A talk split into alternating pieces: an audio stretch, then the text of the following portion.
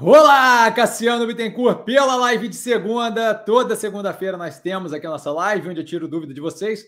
Basicamente, só botar a pergunta ali no chat, que eu vou indo de uma em uma, na ordem que chega, não adianta tentar acelerar, a gente vai na ordem que chega, tá? E aí a gente tem justamente até as 10 da noite, ou até quando acabarem as perguntas, a gente fica aqui tirando dúvida, tá? Então, basicamente, bem-vindos, boa noite a todo mundo. Começo, como sempre, com disclaimer, o que eu falo aqui nada mais é do que a minha opinião sobre eh, investimento, a minha forma de investir, não é de qualquer modo, forma em geral, indicação de compra ou venda de qualquer ativo do mercado financeiro. Sempre bom começar com a apresentação, tem bastante gente entrando no canal, então meu nome é Cassiano Bittencourt, sou formado em Economia pela Fundação Getúlio Vargas do Rio de Janeiro, trabalhei um bom tempo com análise de crédito corporate pelo Banco Itaú e unidades externas, então tudo que fugia da alçada do Itaú BBA e das unidades externas, é, Argentina com Itaú Benaire, Uruguai, Chile, o BI com o Banco Itaú Europa e por aí vai. Tá? E também trabalhei com fundo de investimento offshore, também pelo Itaú, é, por um bom tempo. Hoje em dia eu sou é, investidor e estrategista do mercado financeiro é, de forma independente. Tá? A gente começa diretamente, vamos para direto para as perguntas, a gente começa com o Carlão. É, boa noite, mestre Cassiano, e boa noite a todos, sempre super educado, Carlão. Boa noite. Gabriel aparentemente perdeu aqui o, o timing do negócio, deve estar ocupado. É, boa noite, Carlão. Érico, boa noite, professor Cassiano e a todos, todas na live. Sempre super educado, uma boa noite. Sei que tem muitos ativos baratos, mas estou querendo aumentar a posição em Alpa 4, Alpargatas. É um dos ativos mais baratos do portfólio, na, na sua opinião? Se a gente for colocar como um dos ativos mais baratos, com certeza se enquadraria, tá? Tanto, tanto Alpargatas quanto Zemp, quanto Ocean Pact. É, a única coisa que vale a pena considerar, que é justamente o que é comentado no, na análise do ativo é o que? A gente tem ali algum tempo de transição para melhoria da, da parte comercial, é, comercial, operacional da operação que teve alguma patinada no período recente, tá? É, vem cá, só só a título de curiosidade, para mim aqui consta como zero pessoas assistindo. Vocês estão conseguindo ver? Eu acho que é só falha aqui do negócio. Se alguém puder me dar um ok lá embaixo, só para garantir que está tudo ok, porque eu estou com receio de estar tá falando aqui e simplesmente não está transmitindo. Tá? Mas se for só uma falha do negócio, não tem problema. De qualquer forma, enquanto isso, eu continuo. É, então, alpargatas vejo sim como um dos ativos mais contados. Tá? Não acho que é um ativo que, que tem, acho que vários desses, né? mas é, ali um especialmente com ampliação. É, maravilha. Tá, tá tudo ok, maravilha. Tudo ok, maravilha. Obrigado, galera. Valeu, Carlão, valeu, Birran. E a gente segue. É, acho que é um dos ativos mais descontados. É, a gente tem ali toda uma parte é, de construção, de expansão da operação é, através da Rotis, que deve ampliar. O Maravilha, o Érico também mandou aqui no celular. É, obrigado, Érico. É, a gente tem, então, toda um, uma construção ali que deve atingir um público-alvo maior. Mais do que isso, é, esse público-alvo de faixas de renda diferentes e, além disso, com propostas de produtos que a gente não tem é, hoje disponível na Pagadas. Toda vez que eles tentaram fazer sapatênis, sapato, coisa do gênero, sempre deu muito errado. Tá? Então, acho que sim, é um dos ativos mais descontados do portfólio. É um dos que eu estou com bastante vontade de ampliação de, de, de, de, de posicionamento. É, tem ali alguma vantagem ele dada à frente para o caso da Zemp, mas muito mais por uma questão de que eu acho que vai responder um pouco mais forte, com menos, com, com mais velocidade, e porque faz tempo que eu não fiz, que eu fiz a última vez o preço médio para baixo ali na Zemp. Mas, mas é um ativo, é um dos ativos aí que eu vejo com bastante potencial e um dos mais descontados do portfólio. Carlão, mestre, eu vi a análise da Cogna no canal e veio alinhado e evoluindo. Sim, com certeza, muito alinhado, muito, muito, muito direcionado com o que a gente vem comentando. Essa queda abre a oportunidade de aumento de posição é, o que fiz hoje, na sua visão, é, algum ponto para a queda atual? Eu acho que, assim, é, eu não fico procurando demais, porque como o tempo é escasso, eu foco nas questões factuais e que de fato têm é, relevância e que estão vinculadas à realidade. Tá? Em geral, o que acontece às vezes, quando tem uma queda mais agressiva, é, a, a, gente acaba tendo, especialmente em momento de volume mais baixo, a gente acaba tendo algum relatório que saiu em algum lugar, tá? Então, algum banco, alguma casa de análise falou alguma coisa negativa da operação, questionou e por aí vai. Às vezes é pura e simplesmente movimento especulativo de vendido que está tentando pressionar para baixo, que numa boa é direito deles, mas, mas não acho que compete ali com o caso da operação. E a gente vê confabulações, mas confabulações. Não sei quem é que lembra, mas a gente teve tempos atrás a coisa de que a Via ia falir. E aí, tempos atrás, a gente teve que a Evergrande ia derrubar o mundo. E aí, agora ia ser a crise bancária. E, assim, volta a reforçar: tem efeito no curto prazo é, no resultado dos portfólios, no, do, nos resultados ativos, tá? portfólio ou não, mas não são coisas que eu acho que dê para tomar como base é, médio e longo prazo. É coisa que tem efeito no curto prazo, mas, mas basicamente é isso, certo? Quando eu olho para esses momentos que a gente teve no passado, onde é levantada uma bola de, de, de, ah, vai acabar o mundo aqui ou vai acabar o mundo ali, a gente vê que aquilo ali dura algum tempo, tensiona, especialmente pela, pela maior quantidade de CPF operando no mercado financeiro, você tem uma quantidade maior de pessoas influenciáveis ali de capital que, que especialmente num cenário de menor volume financeiro, acabam fazendo mais, mais, mais movimento ali. De modo que, se você tem grandes grupos desses propagando informação é, que não, não, não, não faz muito sentido, ou que é confabulação insana, você vê efeitos negativos nesse direcionamento, você vê efeitos positivos nesse direcionamento. não sei quem lembra, na época que eu fiz a live é, com o Geliflix lá, é, sobre a Oi, é, a gente tinha a Oi crescendo consistentemente de preço. Por quê? Porque tinha toda uma empolgação com a, a, a possibilidade do que era comentado naquela, eu vou chamar de bolha, sem nenhum tipo de desrespeito, assim, na, naquela bolha onde, onde eu fico, onde fica refratário a mesma opinião, sem muita sem, sem, sem aquele fundamento por trás, é, reverberando aquele mesmo pensamento positivo, a mesma coisa acontece negativamente para alguns ativos. Então, acho que o caso da Cogna é um desses casos, certo? É, você tem ali é, concepções que não, não, fazem muito sentido. Se você olhar é, da primeira análise que a gente fez, a gente colocou as condições necessárias para que aquilo ali fizesse parte do portfólio. A partir daquelas condições, a gente começou a acompanhar e o que a gente vê acontecendo é justamente o andamento paulatino naquele direcionamento que foi traçado lá atrás.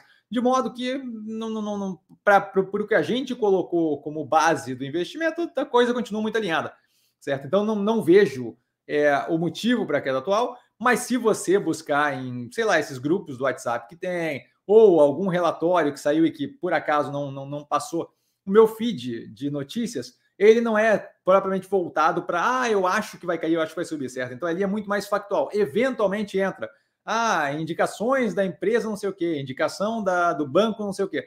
Com relação à Cogna entrou zero. Então imagino que tem algum tipo de movimento sendo feito é, de falar X ou confabular Y que acaba afetando o psicológico dos investidores. E neste momento, onde a gente tem um volume consistentemente, tem algum tempo aí que a gente tem acompanhado o fechamento de mercado, e que a gente vê que consistentemente os volumes negociados estão bem abaixo, que acaba deixando o mercado mais afetado nesse curto prazo. Mas não vejo como problema. É, segue ali a questão da, da análise, basicamente aquilo, tá? Então a gente vê aí, é, o que a gente vê é o acompanhamento contínuo daquilo que foi colocado na primeira, no primeiro momento, lá quando a gente decidiu entrar no ativo. Érico, mestre, você acha que com essas últimas atitudes do Lula, principalmente em relação ao Moro, ele pode responder sobre crime de responsabilidade e ele educadamente avisa que continua? Caso ele saísse e o Alckmin assumisse, na sua opinião, seria bom para o Brasil? Muito obrigado novamente, professor. Sempre as ordens. É, então, primeiramente, a, a parte inicial ali, é, eu, eu, acho pouco provável que ele venha responder por qualquer coisa é, nesse momento. Primeiramente, porque você não tem como processar o, o presidente em exercício da função. Então, basicamente, o que você teria ali como possibilidade é a ideia de usar aquilo dali como uma justificativa jurídica para daí ir para cima de um impeachment, certo? O que aconteceu com a Dilma, basicamente. Eu não acho que isso é muito viável, eu não acho que tem vontade política para isso e não acho que tem, é, nesse momento, um nível de incômodo é, do legislativo com o, o executivo para que chegasse nesse ponto. Então, assim, não vejo qualquer proximidade da gente chegar em qualquer coisa assim. Eventualmente, lá para frente, no futuro, pode vir a, a, a gerar um crime de responsabilidade Acho que o comentário especificamente é, é meio frágil demais para gerar o crime para processar um ex-presidente. Acho que acho que precisaria de mais coisa, porque é, é, é, é meio que assim, é, errado, bababá, não sei o quê, fake news e o caramba quatro, mas é um pouco frágil para você ir atrás de um ex-presidente pós-mandato. Para, acho que acho que perde-se. Não acho que se perderia tempo no judiciário com isso, certo? Eu acho que tem outras coisas muito mais fáceis de, de usar para avançar no pescoço é, de um ex-político que não seja esse tipo de coisa. Ah, ele falou X e era mentira.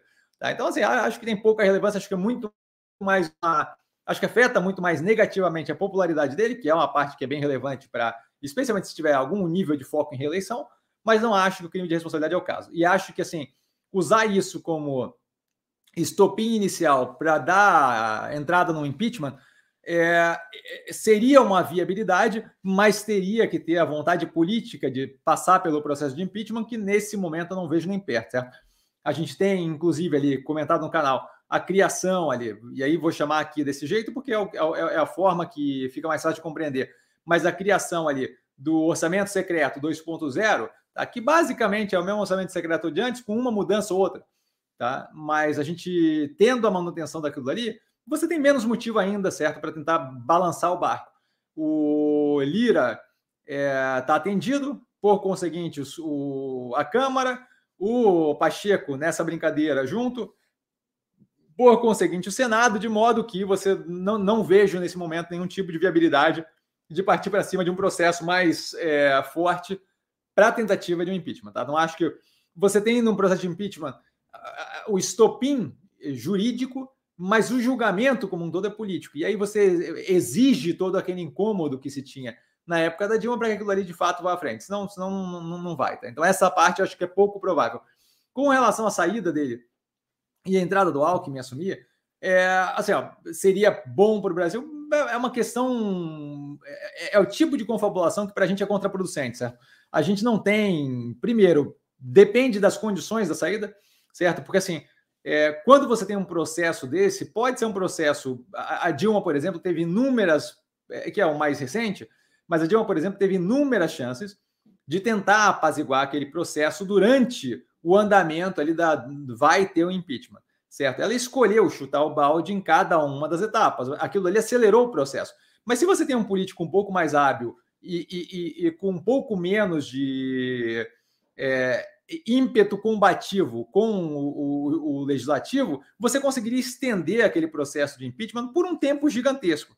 E aí essa extensão toda causa quê? Causa, causa uma, uma, uma situação de trava e congelamento no país como um todo, que evita que você passe é, reforma, que evita que você passe é, qualquer tipo de legislação é, que vá levar a gente para um lugar melhor do que o que a gente tem agora, de modo que a ideia de é, sair, entrar o Alckmin, você não consegue dizer o quão nocivo o processo daquilo ali acontecer, tirando algo gritante acontecer, Tá? Você não consegue entender o quão nocivo aquilo ali seria, o processo como um todo, o quão amarrado seria, o quão difícil o processo seria, o quanto aquilo ali iria travar é, o funcionamento do país. Porque quando você vê um governo parlamentarista, você tem um processo de voto de non-confidence, você basicamente anula o primeiro-ministro, é feita a votação e numa questão de, de, de semanas você tem um novo, certo? Deu para ver no caso da Inglaterra, por exemplo, quando a Liz Truss foi, foi anunciada, ela fez a primeira besteira e na sequência já fora. E agora a gente tem o Rishi Sunak. Então, assim, o processo lá de troca de controle é muito mais fluido do que aqui.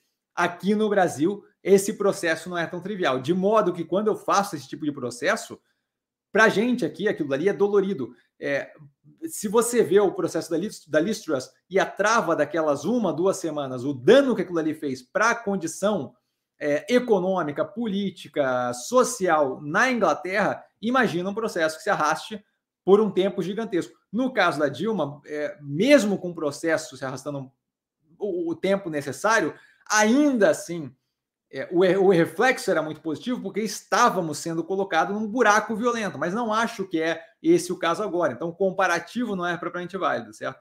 Então, assim, eu acho que não, não, não, não é algo que a gente deveria perder tempo confabulando em cima disso.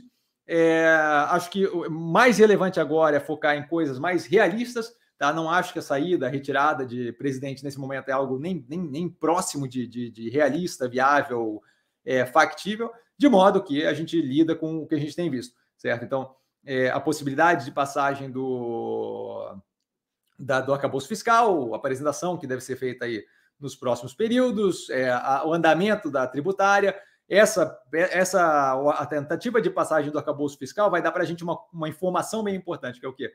Vai mostrar pela primeira vez com algo que tem muita relevância após o governo assumir o como é que vai ser a dinâmica de legislativo com o executivo. Isso daí vai dar uma boa noção para a gente de como é que vai ser daqui para frente, certo? Então, esse ponto é o ponto que eu estaria prestando atenção, tá? Carlão, na sua visão, os investidores podem estar aguardando a apresentação do arcabouço fiscal que justifica o baixo volume do governo? Com certeza, não só, não só, com certeza. Não só aguardando o arcabouço fiscal, mas assim, você não tem só um momento de espera. Você tem um momento de espera com belicosidade do executivo, é, tensão econômica global, porque toda, se toda vez que um banco quebra, as pessoas começam a jogar em matéria crise bancária, crise bancária, será que agora afunda? Será que é recessão global? E blá, blá, você começa a gerar mais tensionamento, certo? Então você tem é, tensionamento econômico global no Brasil, você tem é, fala belicosa do governo consistentemente, com pitadas de insanidade, como aquela coisa ali com, com o Moro dizer que ele inventou o negócio do PCC. É, você tem é, o, o, o, que é o processo que deveria estar correndo, que faz toda a diferença. Reforma tributária, acabou o fiscal, não, que não anda a, a, gente tende a se agarrar o quê? A, a minha, minha, minha, tomada de decisão, tem essa queda toda e esse movimento todo que tem tido, já é gente tomando decisão sem esperar a informação em si. Aquilo ali é pânico generalizado. Mas você tem a queda do volume, porque tem uma quantidade de pessoas que estão justamente nesse aguardo. A próxima coisa que eu, que eu, que eu sei que eu devo ver é o que? A resolução do arcabouço fiscal. Porque, apesar de eu ter uma sinalização hoje com o First Citizens comprando o SVB o Silicon Valley Bank, que é uma sinalização positiva na resolução da questão de, de banco e blá aquilo dali é relevante para a gente, mas não é propriamente o cerne. O cerne para a gente nesse momento é justamente o que você colocou ali, que é o acabouço fiscal e que tem tudo para sair. É, é, é, muito mais do governo querer soltar do que propriamente é, a, a dificultar algum impeditivo. Não tem impeditivo nenhum, certo? A hora que o Lula resolver falar aqui veio, o negócio sai é que eu acho que tem um interesse muito grande de querer empurrar na marra um negócio mais frouxo e não estão conseguindo. Já viram que o Congresso está na direção contrária também.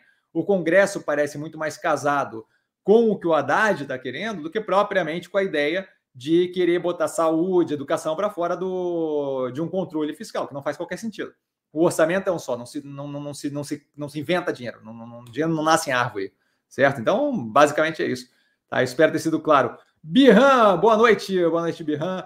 Carlão, mestre, essa queda de braço do governo com o Campos Neto não desgasta mais, mais a relação e cria um ambiente desconfortável para os investimentos? Com certeza. Na sua visão, podemos ter um alívio na taxa de juros esse ano?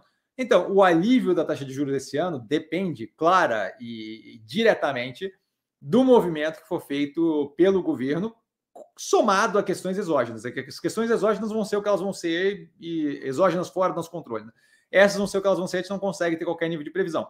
Se você olha as bravatas feitas pelo governo e a quantidade de recuo que eles estão tendo que fazer, você começa a ver que tem ali algum nível de guardrail, guardrail né? De, de, de, de, de restrição de quão fora da rua você consegue fugir. Então, a gente tem ali um governo que, por mais que faça é, que, que, grite, que berre, que por aí vai, você tem algum nível, as instituições, é, o legislativo, o Congresso, a força de pressão popular estão funcionando do mercado e por aí vai, estão funcionando a ponto de manter é, o governo dentro daquele, da, daquilo que a gente considera o, o, palatável, certo? Aí, o, o quão eficiente isso vai ser ou não, a gente vai ver justamente nesse primeiro embate. E eu vou chamar de embate porque não, não necessariamente vai ser é, hostil, mas assim, é, esse primeiro embate de que de vir uma proposta do governo do acabouço fiscal e o desenvolvimento daquilo ali vai dar uma ideia de como é que vai ser essa dinâmica. Dinâmica talvez seja uma palavra melhor. Essa dinâmica entre é, executivo e legislativo. E essa parte vai ser bem interessante de ver. É, aquilo dali que você falou de queda de braço do governo com o Campos Neto, não, tem problema de uma queda de braço, entende? Tem o governo provocando e fustigando o Campos Neto consistentemente. Porque do lado de lá não vem. Certo? Do lado de lá veio é, o que falam ali, que tentaram pintar como batendo de volta, o que veio ali foi um comunicado extremamente técnico que falou a real. Olha, é, se não for feito dever de casa, a taxa de juros pode inclusive aumentar, ponto. É, é, é claro, sucinto, ponto, é isso, certo? Então, assim, esse, esse chororô todo de ai, mas eles falaram que podia aumentar, ameaçar a gente. Ninguém ameaçou ninguém. Ele falou tecnicamente o que pode acontecer. Ou é feito um nível de controle de gasto, ou é feito é, um controle no. Ou, ou, se mostra um horizonte sustentável, ou eu não tenho o que fazer. Eu vou reagir ao que aparecer dos dados. E pontos. Esse é simples assim. A ideia de que é, eu vou falar ao Banco Central, aquilo dali foi a prova cabalística do quanto a gente está, é, do quanto tem a necessidade, do quanto é positivo a independência do Banco Central. Aquilo ali foi o Banco Central mostrando. Pode berrar, gemer, chorar, chiar, que não interessa. A decisão é técnica, a decisão é o que é. O que é certo? O certo, como diria mais uma do meu professor de contabilidade aqui, o combinado não é caro nem barato, é o combinado. Simples assim. Tá? Então, assim, acho que a gente pode ter um alívio na taxa de juros dependendo do que for feito, e aí não é só dependendo de, de, de economia global, não é só dependendo de andamento do, da, da reabertura chinesa, nada disso. A gente depende aqui de, da, da continuidade desse processo. Acabou o fiscal, acabou o fiscal passa, é sólido e, e tem feasibility, é, é, é, factível.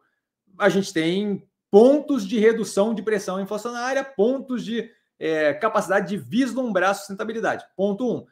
Vai na sequência e passa uma tributária, mais uma aliviada na pressão. Então, com certeza tem, só que depende de vontade política. É, vejo eu Olha, eu estou bem curioso para ver esse arcabouço fiscal, porque eu, eu não duvido nada que tente-se afrouxar no projeto jogado inicialmente, até para tirar a sua assinatura debaixo do olha, eu tentei fazer, para tentar fazer algo assim. Eu tentei fazer mais leve. Eles é que não querem salvar a saúde, eles é que não querem salvar a educação.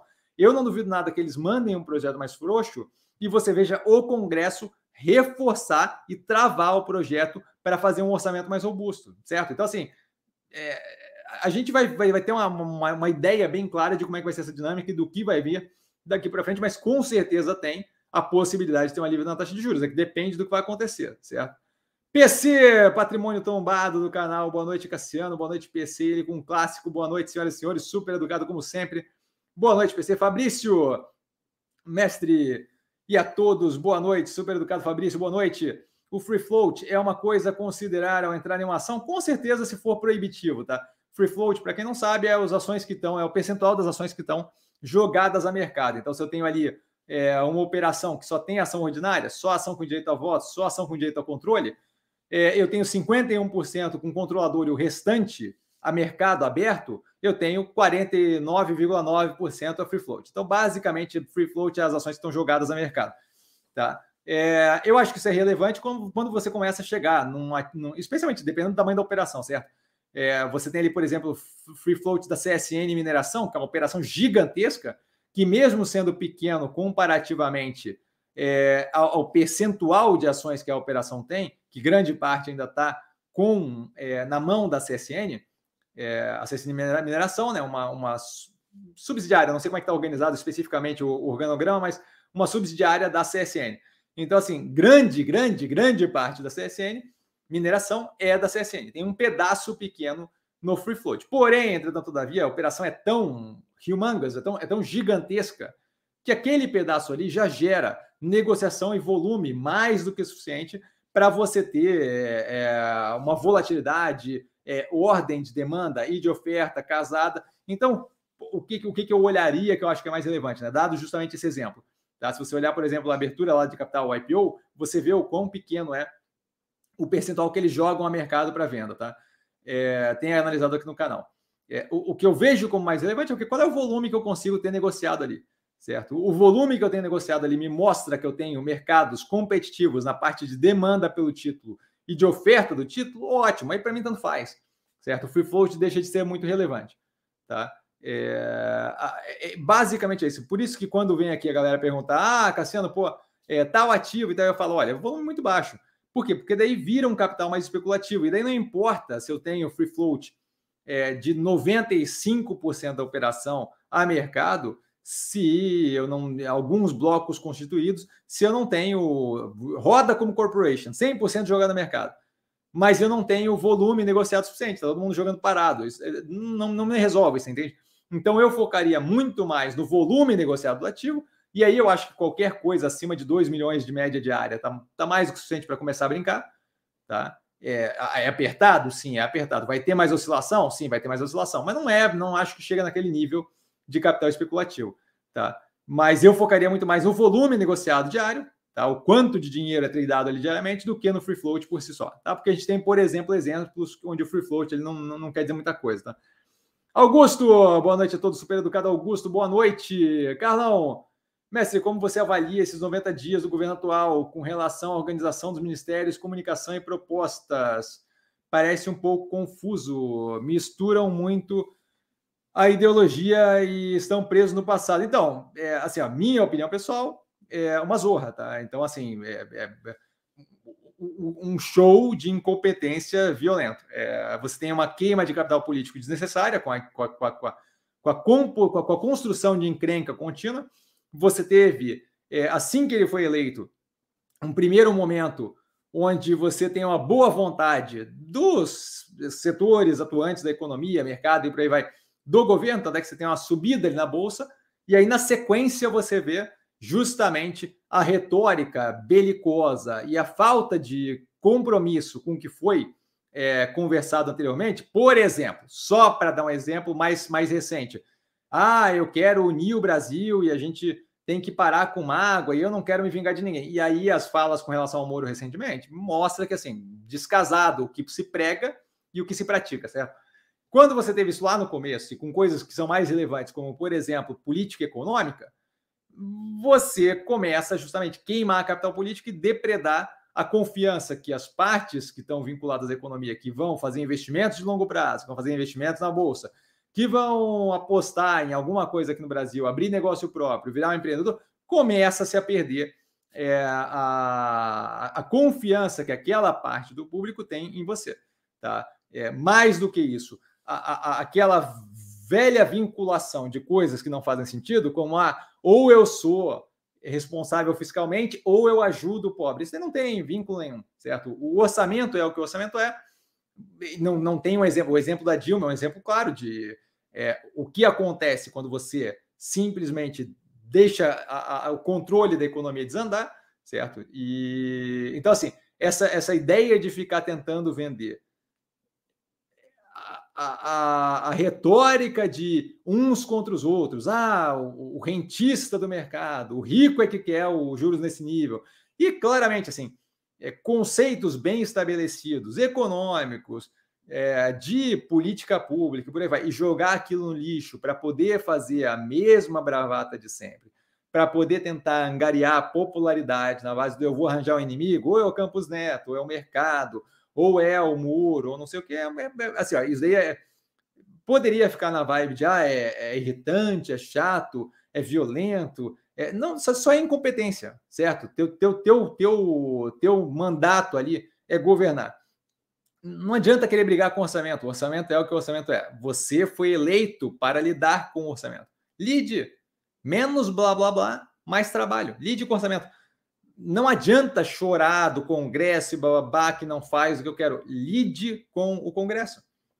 Vá, negocie as medidas que você quer colocar, bote para frente. A ideia de ficar berrando em palanque que um é malvado, que outro é malvado, isso, isso é incompetência. Não tem outra palavra, é incompetência, é incapacidade de lidar com as tarefas que a você foram incumbidas quando você se, se candidatou a presidente. Ponto, acabou. Tá? Então, assim, vejo até o momento, pode ser que mude, pode uma, uma, parte, por exemplo, que impressionou positivamente foi o Haddad. O Haddad eu não esperava que tivesse esse tipo de direcionamento, certo?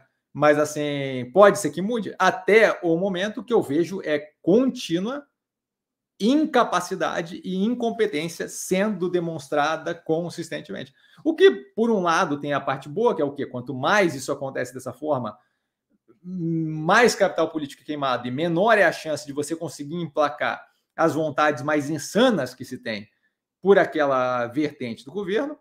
É, e ao mesmo tempo, você é o quê? Você vai ter um, uma dificuldade, uma ralação, uma caminhada no processo de passar o que efetivamente importa, que vai custar 200 vezes mais.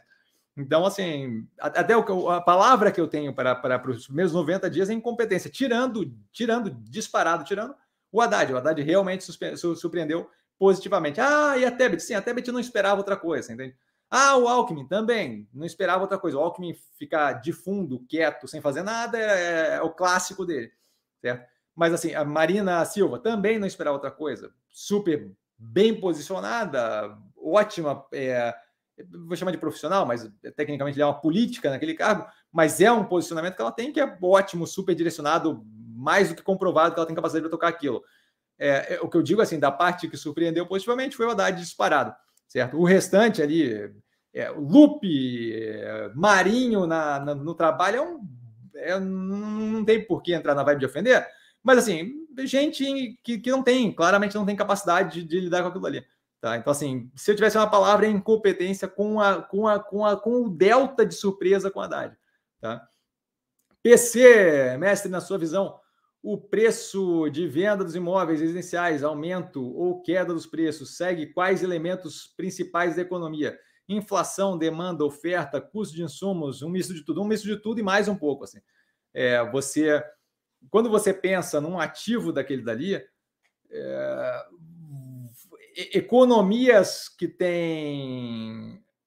No Brasil, quando você olha, por exemplo, se você pegar sociedades diferentes, o próprio pensamento de composição de renda, o próprio pensamento de composição de, de wealth, de, de, de, de riqueza, é, você tem mudanças muito grandes de como se vê é, aquilo ali. É, a dinâmica, por exemplo, de ter uma, um imóvel aqui no Brasil é muito diferente dos Estados Unidos, de cara ali pela questão é, da hipoteca que você consegue é, parcelar em 150 zilhões de anos e basicamente você paga um aluguel. Muitas vezes você nem chega a quitar a casa, você só troca para outra e aí muda o, a hipoteca e, e, e ganha mais um, um espaço ali para continuar financiando. Muitas vezes é só isso, é troca de hipoteca com troca de imóvel, direto, sem parar. Então, assim, não só a demanda, oferta, custo de insumo, é, inflação, mas a, a, as diferenças de, de, de, de, visão de mundo, o, que você tem como comparativo quando você olha para o mercado financeiro brasileiro, você tem toda uma impressão de renda variável, você é um cassino, quando você olha nos Estados Unidos, a impressão é completamente diferente, tanto é que a participação de pessoa física lá é muito, absolutamente muito maior do que aqui, certo? Então, o custo de oportunidade que você tem de alocar capital em imóvel e alocar capital na, em outras opções também faz muita diferença. Então, assim, é, é, é, é mistura, é, é, uma mistura bem gigantesca de muita coisa, certo? É, se você parar para pensar, é, e aí vai entrar ali, de certa forma, ali no demanda, oferta e por aí vai, mas a questão geográfica faz total diferença. Nos Estados Unidos você está tendo bastante diferença de influência de aquecimento global. Tá? Quando você olha a Flórida ali, por exemplo, você está começando a ver é, repensar a, a, o, o governo americano repensando a forma de lidar com incentivos para que eu não construa em áreas que eu sei que vão alagar, é, afundar, é, ter furacão ou qualquer coisa do gênero. Por quê? Porque aquilo ali gera um custo para a sociedade como um todo, com a questão da, da do subsídio que se dá para que alguém é, assegure aquele imóvel para garantir segurança social, que faz com que o mercado como um todo haja de uma forma descasada da realidade. Então, assim, é uma, é quantidade considerável de coisas, não acho que se resume a uma ou outra, certo? É, é, um, é, é uma mistura bem grande. Marcelão, muito boa noite, professor e colega, super educado Marcelão, boa noite. Augusto, só um gole de água aqui, peraí. Cassiano, Ibovespa caindo e os gurus da internet ficam. É, como proteger sua carteira? Tem como ou é papo furado? Ele termina ali, né? É... Depende do que você vai. Depende do que você considera proteger sua carteira. É... Se você acredita que o Ibovespa vai cair, você pode comprar a opção de venda é, do Ibovespa nos preços mais casados com o que tem hoje. A questão não é essa, a questão é que é, se você tiver errado, e a Ibovespa subir, aquele dinheiro que você usou para comprar as puts, as opções de venda, é um dinheiro jogado fora. Esse seria o, o, jeito mais clássico aqui de se proteger, certo? E assim, É, se você acha que vai cair e você acha que botar put para dar uma garantia, porque custa pouco, é, e aí se cair você ganha um pouco de dinheiro, e se subir você pagou pouco por aquela put, primeiramente tem que levar em consideração o quanto você vai ter que comprar de put para proteger a carteira como um todo, ou se você vai proteger só proporcionalmente. A grande lance é que você está adicionando mais um gatilho nessa brincadeira toda, que ou vai cobrir um pouco da tua perda na carteira como um todo, ou vai te custar uma grana na carteira como um todo, com a carteira subindo. No final, dado a base no chute completo, porque você não sabe se vai subir ou se vai cair. O que você está fazendo é simplesmente retirar um pouco do da volatilidade da carteira. A, a, a grande questão é que o que? Eu não sei com que esse povo faz dinheiro, mas eu faço dinheiro com volatilidade, certo? Eu faço dinheiro quando eu compro um ativo a 2 e ele sobe para 10. Isso daí é volatilidade, certo? Se eu quero me proteger disso, na minha cabeça não faz muito sentido, certo? Ah, porque fui para baixo e você não adivinhou. Foi para baixo, eu compro mais. A questão é que assim, é, o que me dá grana é a volatilidade. Não existe sentido em fazer seguro para o meu negócio principal. Fazer seguro para coisas que eu não controlo e que são exógenas é outra coisa. Agora, fazer seguro para especificamente o meu negócio, o meu business, que é justamente a volatilidade, o que eu estou fazendo é que eu estou reduzindo a oscilação para cima e para baixo do quanto dinheiro eu posso fazer ou posso perder. Isso daí é só, é só, é só estreitar a banda. Não tem garantia alguma de que você vai ganhar mais ou ganhar menos. Só tem garantia de que vai oscilar menos. Porque se for para cima, tem um pedaço da tua carteira que vai segurar ela para baixo. A put. Se for para baixo, tem um pedaço da tua carteira que vai empurrar ela um pouquinho para cima. Mas é basicamente isso. O que você está fazendo é encurtando a banda do quanto aquilo aí pode oscilar.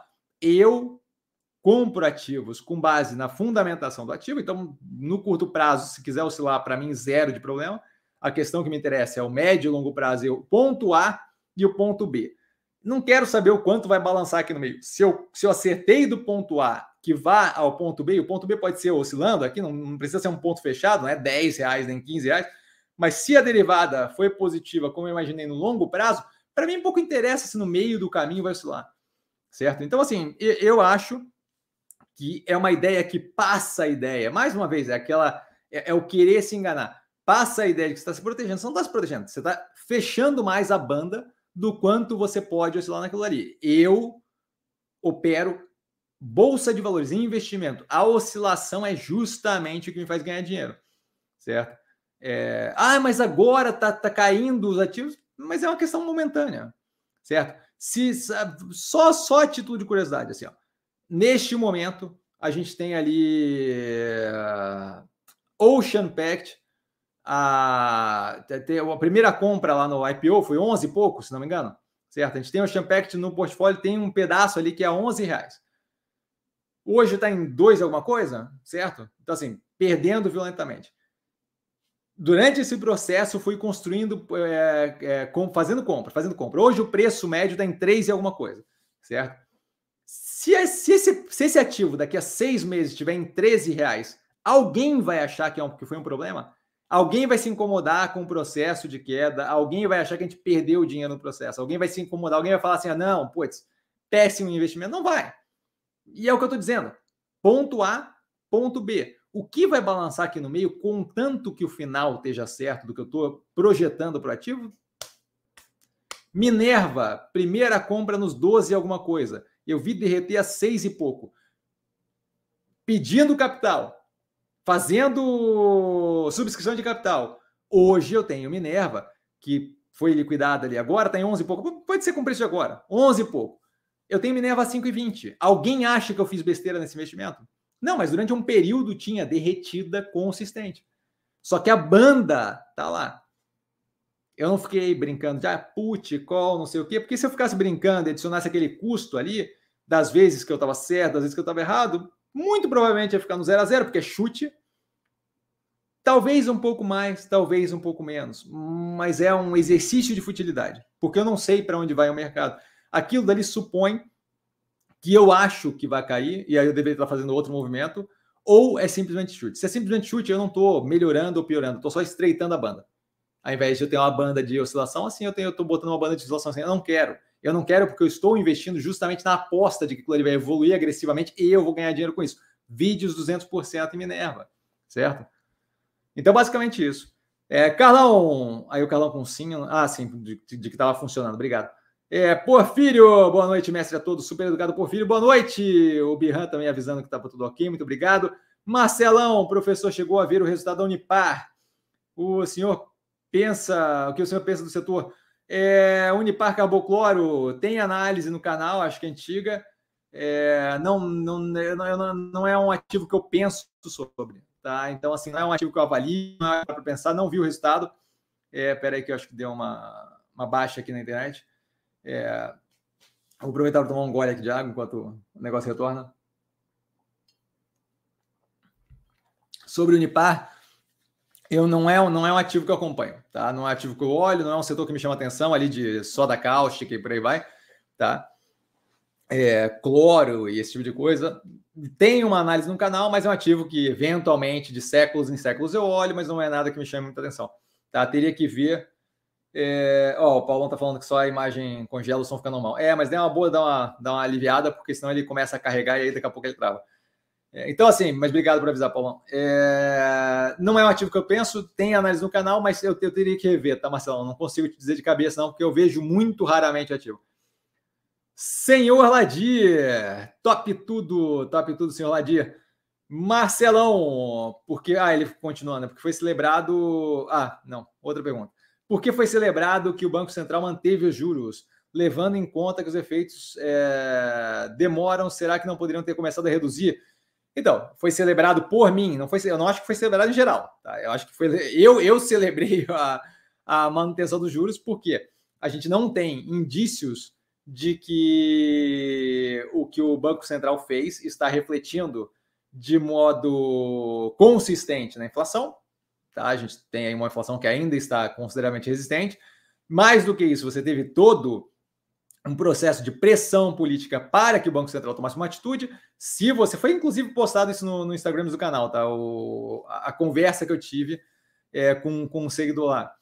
É, se você cede com base no grito do governo, você começa a mostrar que a independência do Banco Central é algo questionável e que você está tendo o, que você está tendo é, o governo caramba que você está tendo influência da força política na tomada de decisão de um órgão que deveria ser técnico. E isso daí começa a fundar as expectativas econômicas. Tá?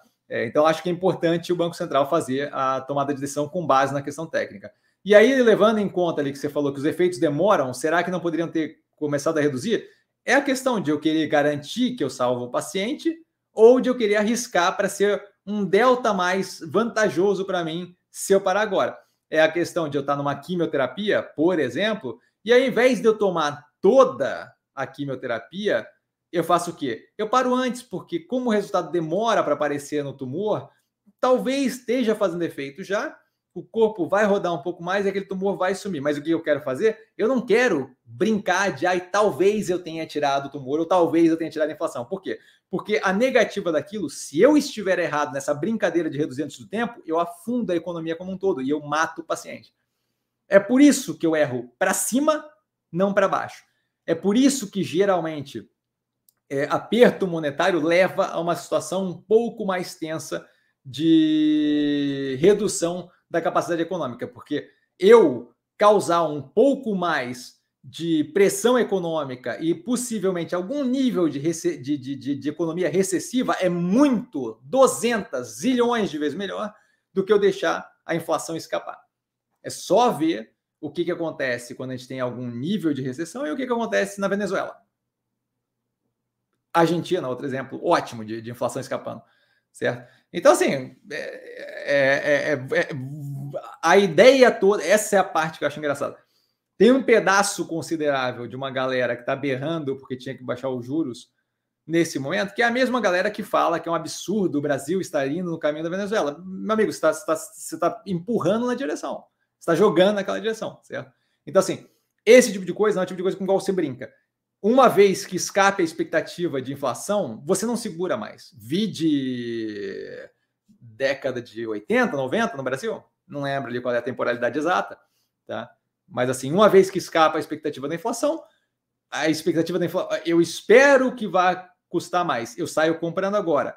Eu pressiono a demanda do, do pelo bem. Aquele cara está tentando produzir mais porque tem mais demanda, porque eu acho que vai estar tá mais caro amanhã. Aí aquele cara começa a tentar contratar mais, aí eu pressiono o mercado de trabalho. Aí todo mundo passa por esse mesmo processo. E aí começa a faltar funcionário. E aí começa a faltar funcionário, eu tenho que pagar mais caro para cada funcionário, que aumenta o meu custo, que faz com que eu repasse no preço. Eu repasso no preço, aquele cara confirma na cabeça dele, putz, eu estava certo, de fato, está aumentando o preço. Ele vai comprar mais ainda, para garantir que ele compre agora, antes que o negócio suba. E aí você consegue ver que é uma roda que não para mais. Né? Basicamente isso. Certo? Então, então, assim, você não alivia numa você não alivia num medicamento que é vital para o paciente sem ter a certeza de que aquilo está funcionando. Ah, a gente teve alguns meses que tomou reduziu e outros que aumentou. Vamos parar. Não, não funciona assim. Não, não funciona assim. A mesma coisa com inflação e, e, e, e juros, tá? Juliano, boa noite. Boa noite, Juliano.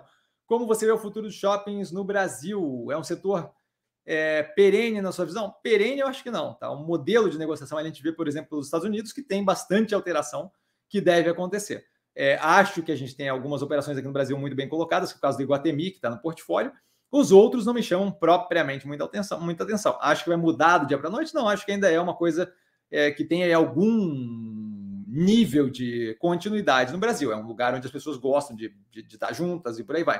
Tá? Mas assim, é, perene não, não arriscaria. Tá? Gosto da operação do Iguatemi porque é um negócio de nicho, é, querendo ou não, shopping ou não, tem acesso a marcas que não tem em tudo quanto é lugar. Agora, com o vínculo ali do Iguatemi 365, me permite ter aquilo ali entregue em todo o Brasil, basicamente, mesmo longe do shopping. Então, tem mais marcas adicionadas e marcas que eu não consigo encontrar simplesmente Willy assim, em qualquer lugar, certo? Mas shopping, em geral, tem análise da Multiplan que foi feita aqui, basicamente aquilo, certo? Eu acho assim, rendendo bem, andamento bom, mas não é algo que chame a atenção como é, incrível. Funciona, roda bem, funciona, mas não, não, não, não, não, não vejo como algo que eu consiga dizer, ah, perene, 10 anos vai estar aqui. Não saberia dizer, certo?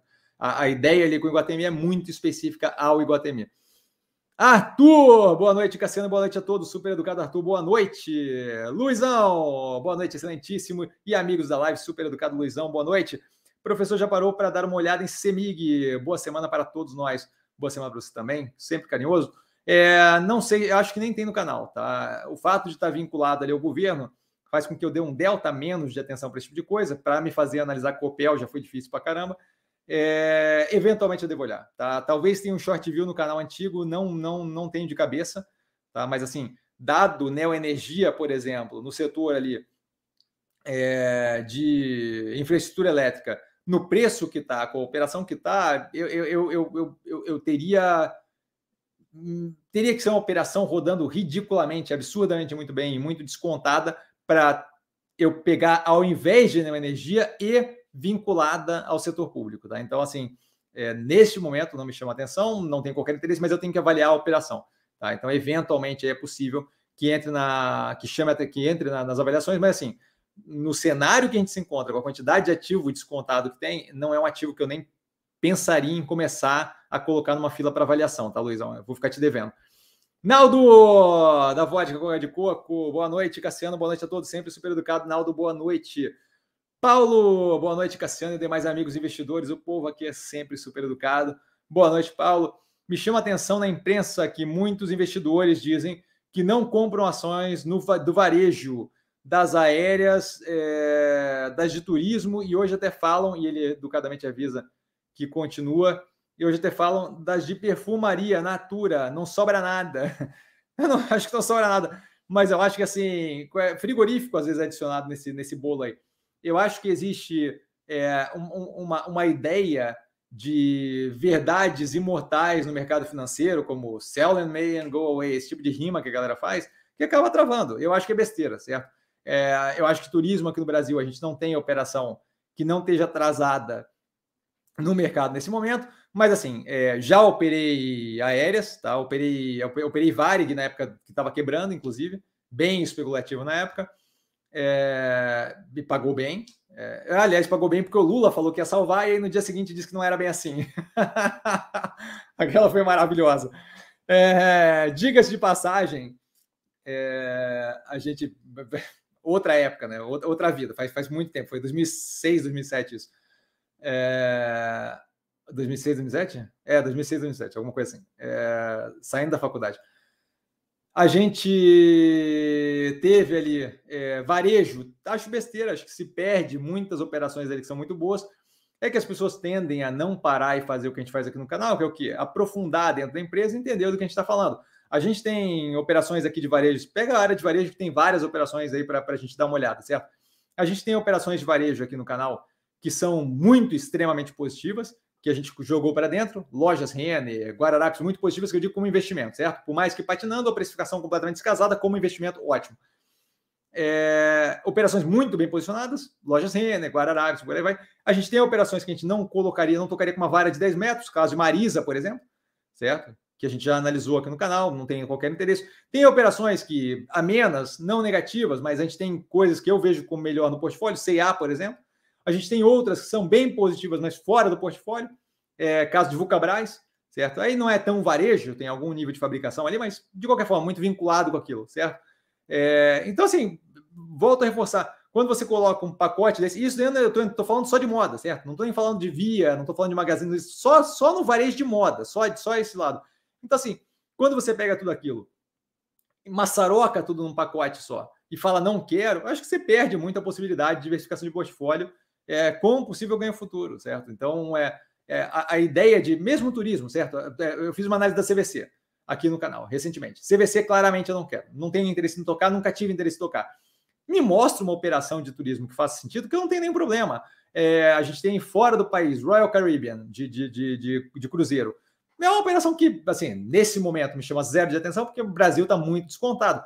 Mas se eu começo a olhar mercado global e a coisa que começa a ficar é, saturada, sem muita opção, mais descontada, não é o tipo de operação que eu teria problema de, de, de, de, de parar para pensar, parar para avaliar, certo? Tem toda uma questão ali de é, abuso no que tem de trabalho e um monte de rolo e envolvimento de, de, de, questão de assédio sexual e tal, tudo uma coisa que tem que ser vista na operação. Mas eu digo assim, a, a, a, a dinâmica da operação não é algo que propriamente me incomodaria nesse, nessa questão, certo? Mas assim, turismo aqui no Brasil tem zero de interesse. Aéreas. Aéreas você tem momentos que são muito positivas. Eu, operei Gol, operei TAM. Ah, TAM foi uma que eu operei também, antes de virar uma TAM, naquela época também. Dava grana, dá grana. É, é, essa da, das aéreas, se não me engano, é o Warren Buffett que fala que não opera aérea. Alguém, alguém famosinho fala que não opera aérea. Então, assim, acho besteira também. É, é o, o, a, a ideia de verdade absoluta e de não ser dinâmico e se adaptar às condições de mercado, setor, operações, é besteira, é boba. É boba, boba, boba, boba. Nunca achei que fosse operar frigorífico, do tipo, nunca me chamou atenção. É, comecei a operar frigorífico na carne fraca, porque um dos frigoríficos não tinha envolvimento com aquilo e aquilo ali me mostrava um direcionamento diferente do restante e destacava, só que ele afundou junto. Brecha, brecha, Minerva, Certo? Então, assim, é, eu, eu, eu, vejo como bobo. É, acho que eu me estendi um pouco demais aqui, mas queria dar um panorama aí. Gabriel Eterno! Boa noite, Eterno Mestre. Boa noite a todos. Super educado ele, boa noite. Agarrado em uma reunião hoje, liberei só agora, mas cheguei. Maravilha, bem-vindo. Deve estar tá doendo aí, hein, que não chegou primeiro, hein? Ricardo, boa noite, mestre. Boa noite, Ricardo. Boa noite, colegas investidores super educados. Ricardo, boa noite. Cassiano, tem intenção é, tem intenção de avaliar o BPAC, o BTG Pactual, no curto prazo? Não, não tinha pensado. Acho que no curto prazo que você fala é esse trimestre ainda não, tá? É, deixa eu até ver quando é que foi a última vez, que eu acho que faz tempo, né? É, a última vez foi. Jesus, faz tempo. É. Faz tempo. Então, não tenho interesse, não, não tenho intenção de avaliar nesse trimestre, por quê? É, a gente está fechando o primeiro trimestre, certo? A gente está fechando março e a gente vai passar para os resultados do primeiro trimestre de 2023. O que eu faço nesse período é o quê? Bateu o final de março, eu mato as análises que tem do portfólio e aí a gente começa a não fazer mais análise do quarto trimestre, porque não faz mais sentido, dado que já fechou o primeiro trimestre de 2023. Então a gente tem mais uns 25 dias, mais ou menos, até começar 20, 25 dias até começar as análises de novo. Então eu paro agora, foco mais em botar tudo em dia, absorver conhecimento, é, fazer bem para o canal, discutir mais questões que estão acontecendo e menos as análises em si, para quando chegar na próxima temporada a gente fazer justamente de, de, de operações é, do primeiro trimestre já. Aí é possível que entre, porque é um ativo que eu não tenho nada contra, vejo o ativo como interessante. Na época, a última análise, a última análise, se não me engano, foi positiva sobre o, o BTG. Tá? Hoje a gente tem, inclusive, o Banco Pan, que o controle do BTG é algo que passa mais uma tranquilidade.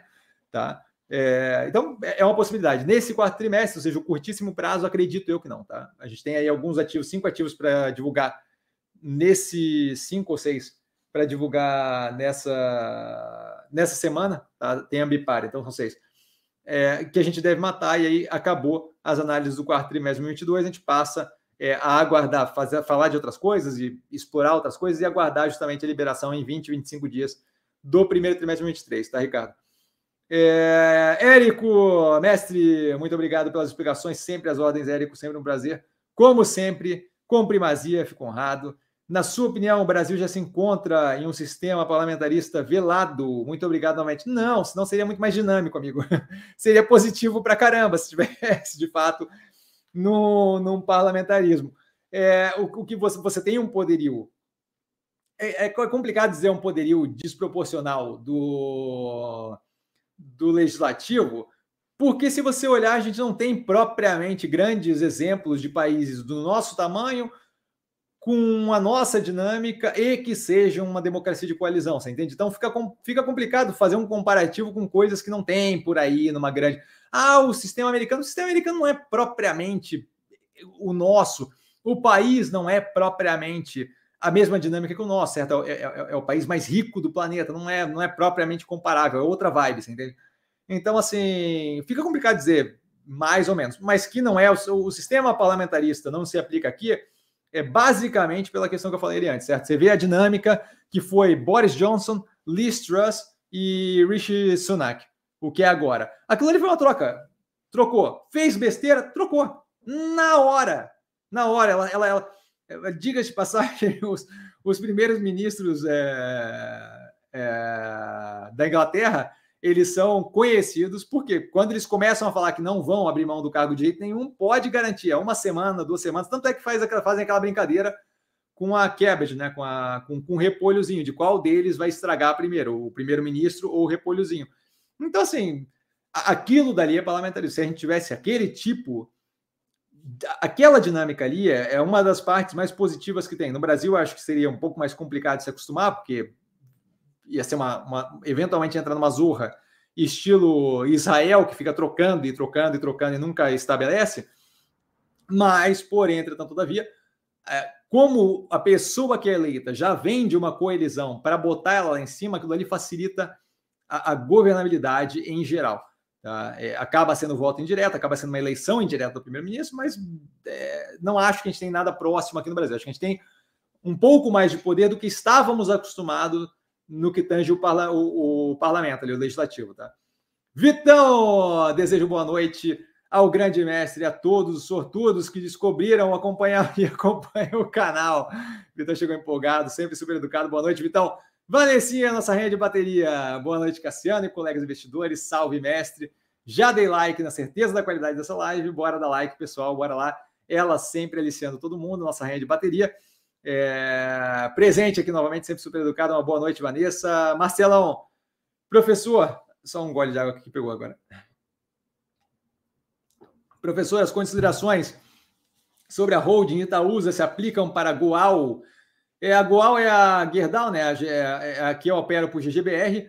É, no caso da Goal, não, por quê? Porque, e aí eu já entro ali, deixa eu só ler o resto da pergunta aqui, vai, Cassiano. A Gerdau divulga parcerias, participações com outras empresas, como com a Rapt, a Randon, ou Petro Recôncavo, mas não é fácil achar no balanço. Então, vamos lá. É, eu não sei como é que é a, a, a holding da Goal, eu tenho a impressão de que se você. Parceria não conta, tá?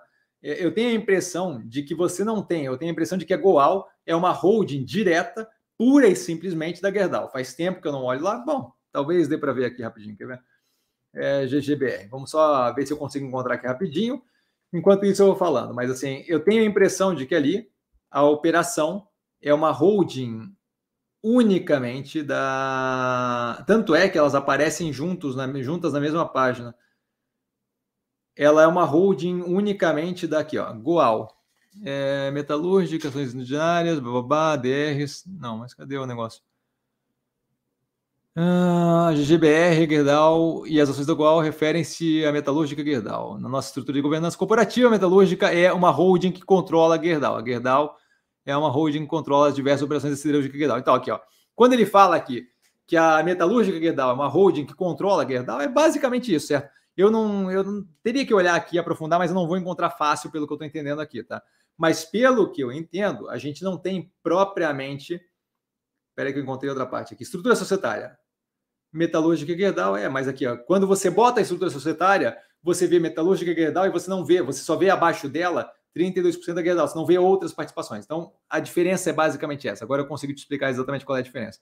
A diferença é que, quando você tem a Itaúsa, você tem participação em várias operações. Quando você tem a Gerdau, funciona muito que nem a. Só que com o controle, nesse caso, né?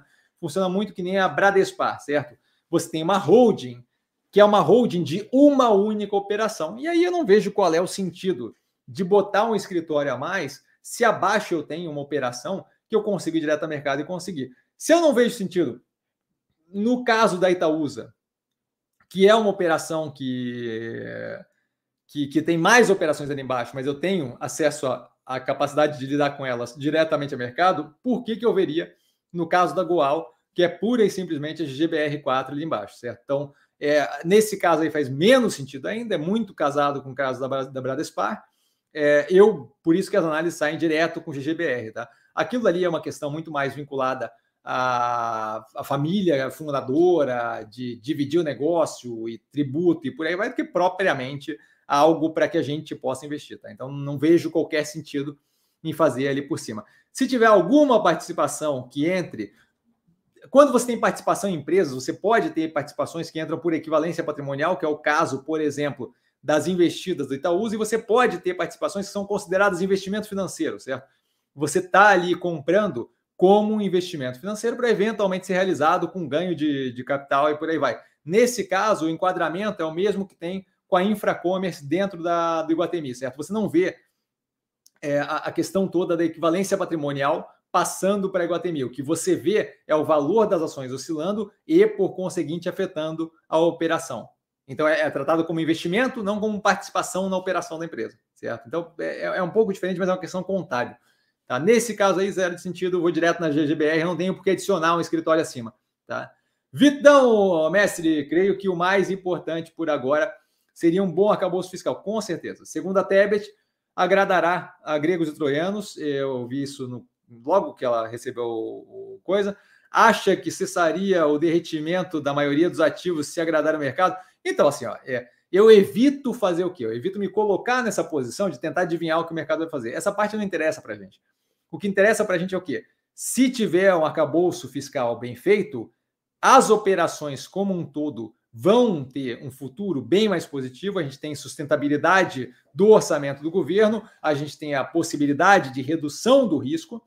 Por conseguinte, o início da redução da curva de juros, o início menos um fator incomodando a, a curva de juros e, por conseguinte, permitindo a, a, a, chegada mais próxima da redução de juros.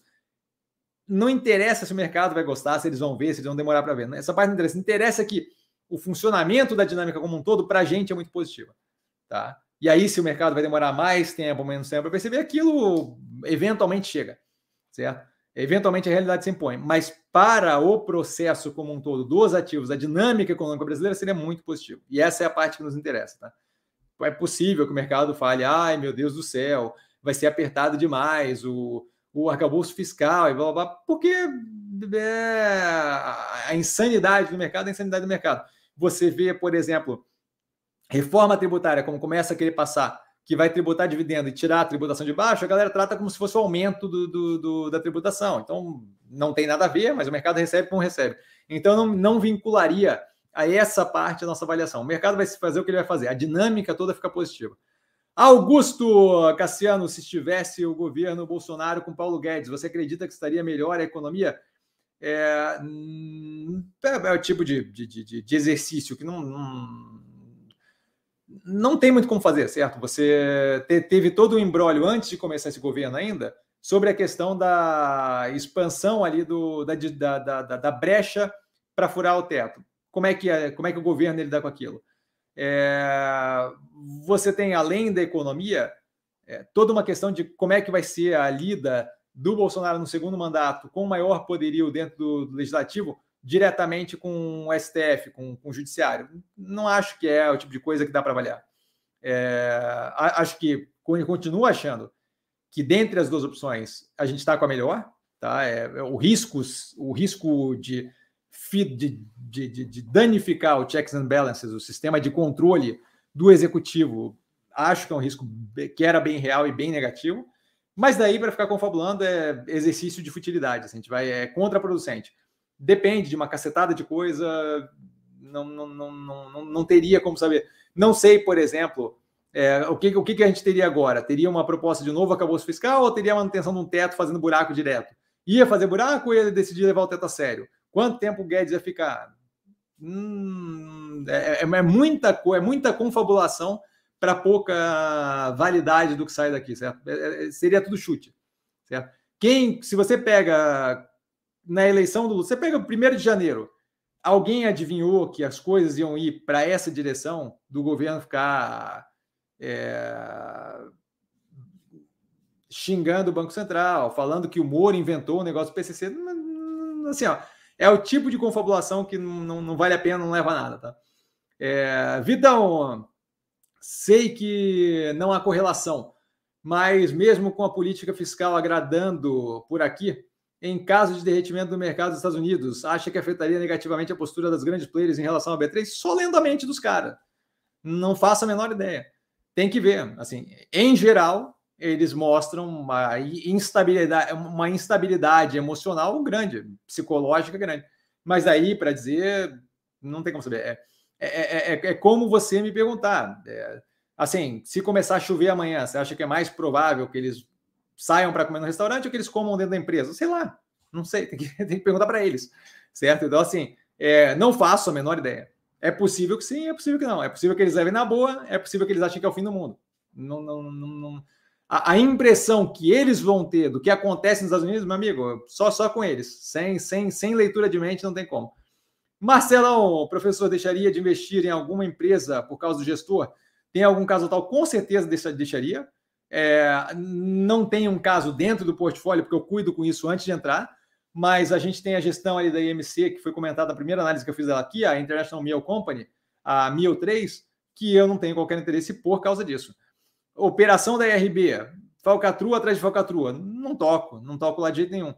O coleguinha lá, o, o cara da Oi, conversa furada do caramba. Também não toca ali. Ali é, é muito mais pela questão da Oi, tá na situação que tá, mas, mas o cara, credibilidade zero do que ele fala. O que mais? Ah, o cara da Eternite, que falou de. Aquele lá é ótimo. Primeiro, o cara está tentando viabilizar é, a continuidade da exploração de amianto. Esse é o ponto um. Ponto 2, ele fala como se fosse mitigador o fato dele não estar tá jogando amianto aqui no Brasil, ele está transferindo para um país pobre qualquer. Ótimo também, maravilhoso. É, o ponto 3, ele ter falado que ele entrou com recuperação judicial preventiva. Essa, essa foi, foi, foi sem noção. Não tem nem, nenhuma vontade. Essa da, da Eternite é mais recente. Essa daí eu, eu comento justamente isso na análise. Carlão, mestre, obrigado por compartilhar sua visão sobre o governo, sempre as ordens, Calão. Eu tenho o mesmo sentimento que, ao invés de trabalharem é, em prol do país, se preocupam mais em agradar a sua ala mais radical. Ele, educadamente, às vezes, continua. Esse mesmo modus operandi é, ocorre em todos os governos mais populistas. É exatamente isso. É, a gente a está vivendo é, uma iteração diferente do que a gente teve recentemente, com algumas mudanças, mas, em geral, o grosso do populismo é, na vibe divindade, né? tanto Bolsonaro quanto Lula já se compararam com Jesus Cristo, Mandela, Gandhi algumas vezes, né? O, o, é, é, impressionante. É, e hipocrisia total, assim, eu, eu, eu, prego uma ideia que eu não, não, não pratico de nenhum, certo? Então, com certeza, é, é complicado. É, Clabin caindo de novo hoje, dizem ser pelo preço da celulose, mas em momento de diminuição do CAPEX barra entrada de operação da Puma 2, a segunda máquina, né, porque a primeira já está operando, quanto mais precisa cair para ficar entre as mais baratas do portfólio? Olha, ela já é citada é, consistentemente, se não me engano, eu não sei se é citada ou não agora, mas acho que é, não é? No, no, no da Semana? Agora eu fiquei até curioso. É, já é um ativo que eu vejo como consideravelmente descontado. Aqui eu peguei consideravelmente mais barato do que aquilo ali. Então, para mim, não vejo sentido em aumentar a posição ali na tentativa de reduzir preço médio. Mas eu tenho a impressão de que eu comento todo. Aqui, ó, Clabin. Sim, todo domingo no movimento da semana, que é um, é um ativo que eu vejo como claramente descontado versus o potencial. É, para entrar entre as mais baratas do portfólio, eu não saberia dizer, mas assim, se você pega operações, é, a discrepância de evolução do preço de operações como Ocean Pact versus o que ela entrega, de operações como Zemp versus o que ela entrega, de operações que hoje estão mais baratas é, com as lojas abertas e rendendo mais do que o pré-pandemia, com preço mais barato do que no momento top da pandemia, que ela estava, que estava tudo com loja fechada, é complicado dizer assim. É o tipo de comparação que é difícil de fazer. São operações completamente diferentes. É, não saberia dizer o que, que levaria ela a ficar entre as mais baratas, mas é uma das mais descontadas no portfólio, tanto é que sai todo domingo no Movimentos da Semana. Vitão, Cassiano, dentre os ativos a seguir, se você iniciasse posição hoje, em qual ordem você alocaria seu capital da maior para a menor posição? Lojas Renner, Guararapes, Alpargatas, Zemp, Cogna, Via, mesmo peso para todas? Não, nunca é mesmo peso para todas, eu não alocaria o capital todo uma, de uma vez só e falaria, faria exatamente como eu faço com o portfólio, alocando devagarinho e vendo as oscilações. É, acho que Zemp teria preferência, em segundo lugar ali Acho que Via está muito descontada também. É complicado falar assim com, com, com, base nisso aí. Eu pegaria, pegaria todas as operações. Assim. É, acho que Zemp talvez tenha preferência, porque é, eu acho que é mais gritante é, de discrepância entre dessas que você me deu do resultado para a precificação. Mas as outras, assim, pegaria todas elas. É, não sei se em mesmo peso, mas pegaria todas elas. Tá? É, mas acho que Zemp é a que eu consigo dar destaque. O restante ali é complicado dizer Guararapes Loja Renner, por exemplo, é, não, não tem como, tá? Arthur, acredita que o preço médio do Champact 4,11 e via 4,20 é ruim, sem condições momentâneas de baixar? Não, não acredito que você tem que preocupar com o preço médio que está no teu portfólio. Você tem que preocupar com os ativos, o ativo que você tem agora e o preço que ele está. Porque se fala muito de ah, eu tenho no meu portfólio via a 12 reais. Você não tem via a 12 reais, você tem via a um e pouco e o capital está alocado ali. A decisão que a decisão de sair da via ou de continuar ali não deve se basear no preço que você pagou nela inicialmente, deve se basear em para onde é que ela vai daqui para frente, certo? Se você tirar dinheiro da via, supondo a via um real, se você tirar dinheiro da via um real, certo? E alocar, você comprou a 10, tirou, vendeu a um real e comprou Ocean Pact a três reais, tá? Se o Champact vai de 3 para 4, você ganhou 33%. Se via vai de um real a dois reais, você teria ganho 100%. Então você fez uma cagada quando você trocou essa, essa opção. O, o, que você tem que pensar não é o ah, qual era a precificação que eu paguei lá na casa do chapéu quando eu comprei a empresa. O que você tem que pensar é onde é que o capital está alocado agora. Neste momento, o capital está alocado em via a 1,80, 1,90, alguma coisa assim. Acho eu que essa operação tem um potencial de crescimento do preço muito forte, especialmente considerando que pouco tempo atrás estava em 22 reais. Acho que sim. Se eu acho que sim, o capital deveria estar alocado aqui, ou eu deveria alocar em outra operação para me sentir mais tranquilo, porque ah, o preço médio vai estar mais casado com o preço de agora. Claramente tem que ficar ali. Certo? Então, o pensamento não tem que ser quanto eu tenho de preço médio com base no que eu paguei. Isso daí, obviamente, vai fazer diferença na hora de se você for contabilizar lucro, mas o pensamento da decisão de investimento nesse momento é: aquele capital está melhor alocado em via a 1,80 ou estaria melhor alocado em outra operação? Qual delas tem maior potencial de crescimento médio e longo prazo? Se você olhar a operação da Via como está, especialmente avaliar diversificação de portfólio, neste momento ali é um ótimo lugar para estar. Neste momento, o Ocean Pact é um ótimo lugar para estar. Certo? Então não tem preço médio ruim ou bom. O que a gente tem é onde é que eu deveria estar alocando capital.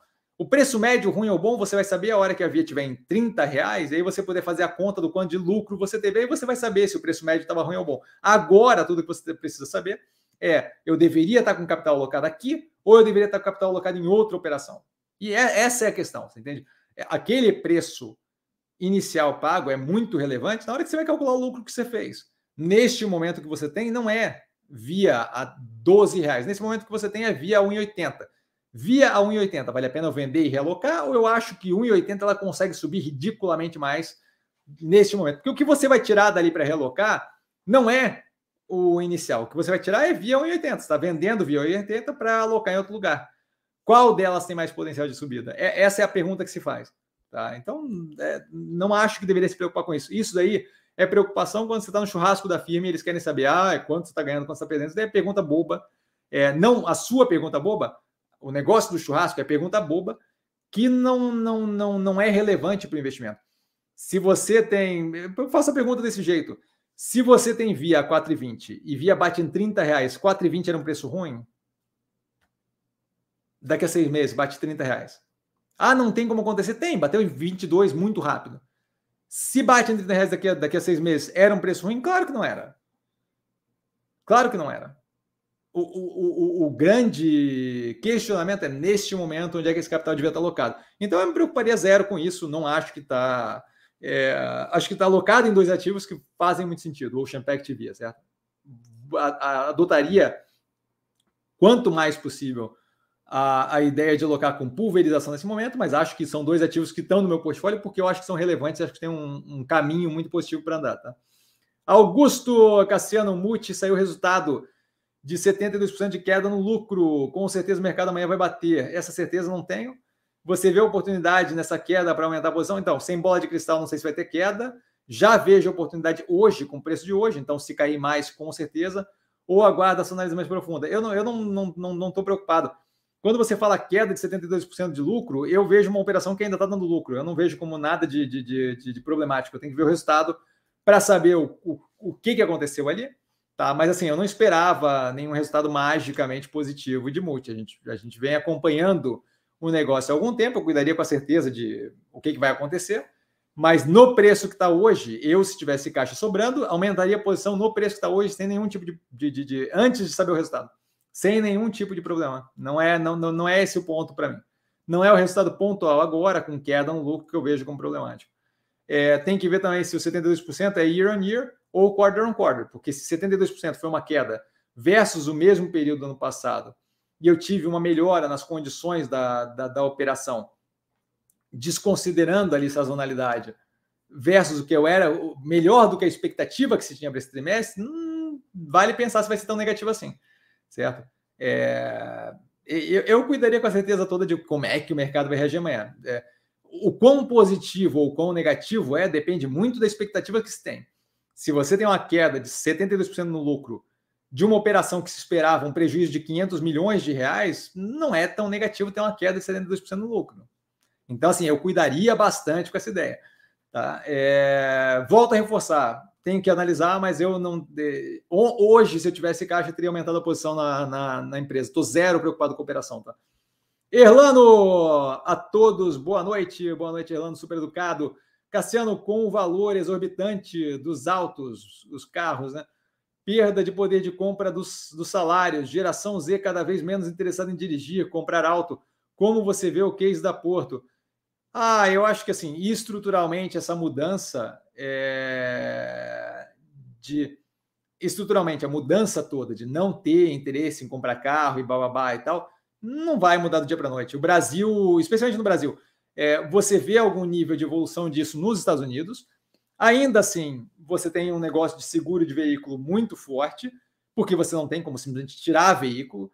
E o Brasil, você tem um sistema de, de, de transporte público, de apoio e suporte é, de segurança pública e por aí vai, que é muito de, deficitário, muito defasado para garantir que a gente possa simplesmente abandonar carro e deixar de usar. Então, assim, é, se você tiver a continuidade disso com algum nível de redução com base em querer Uber e por aí vai, não, não, não é propriamente é, um problema. Outro ponto é assim: você paga seguro com base no preço do veículo. Então, quando você tem menos veículos, mas cada um dos veículos muito mais caros, você tem ali muito possivelmente um balanceamento da, da, da matemática toda ou até um aumento do seu faturamento, certo? Se ninguém pode comprar mais carro e todo mundo que pode comprar carro só pode comprar um Rolls Royce, é possível que só um número limitado de Rolls Royce pague a mesma quantidade de seguro que eu teria é, com todo aquele bando de Celtinha, Corsinha e por aí vai. Então, é, essa matemática não tem como fazer com base nisso aí.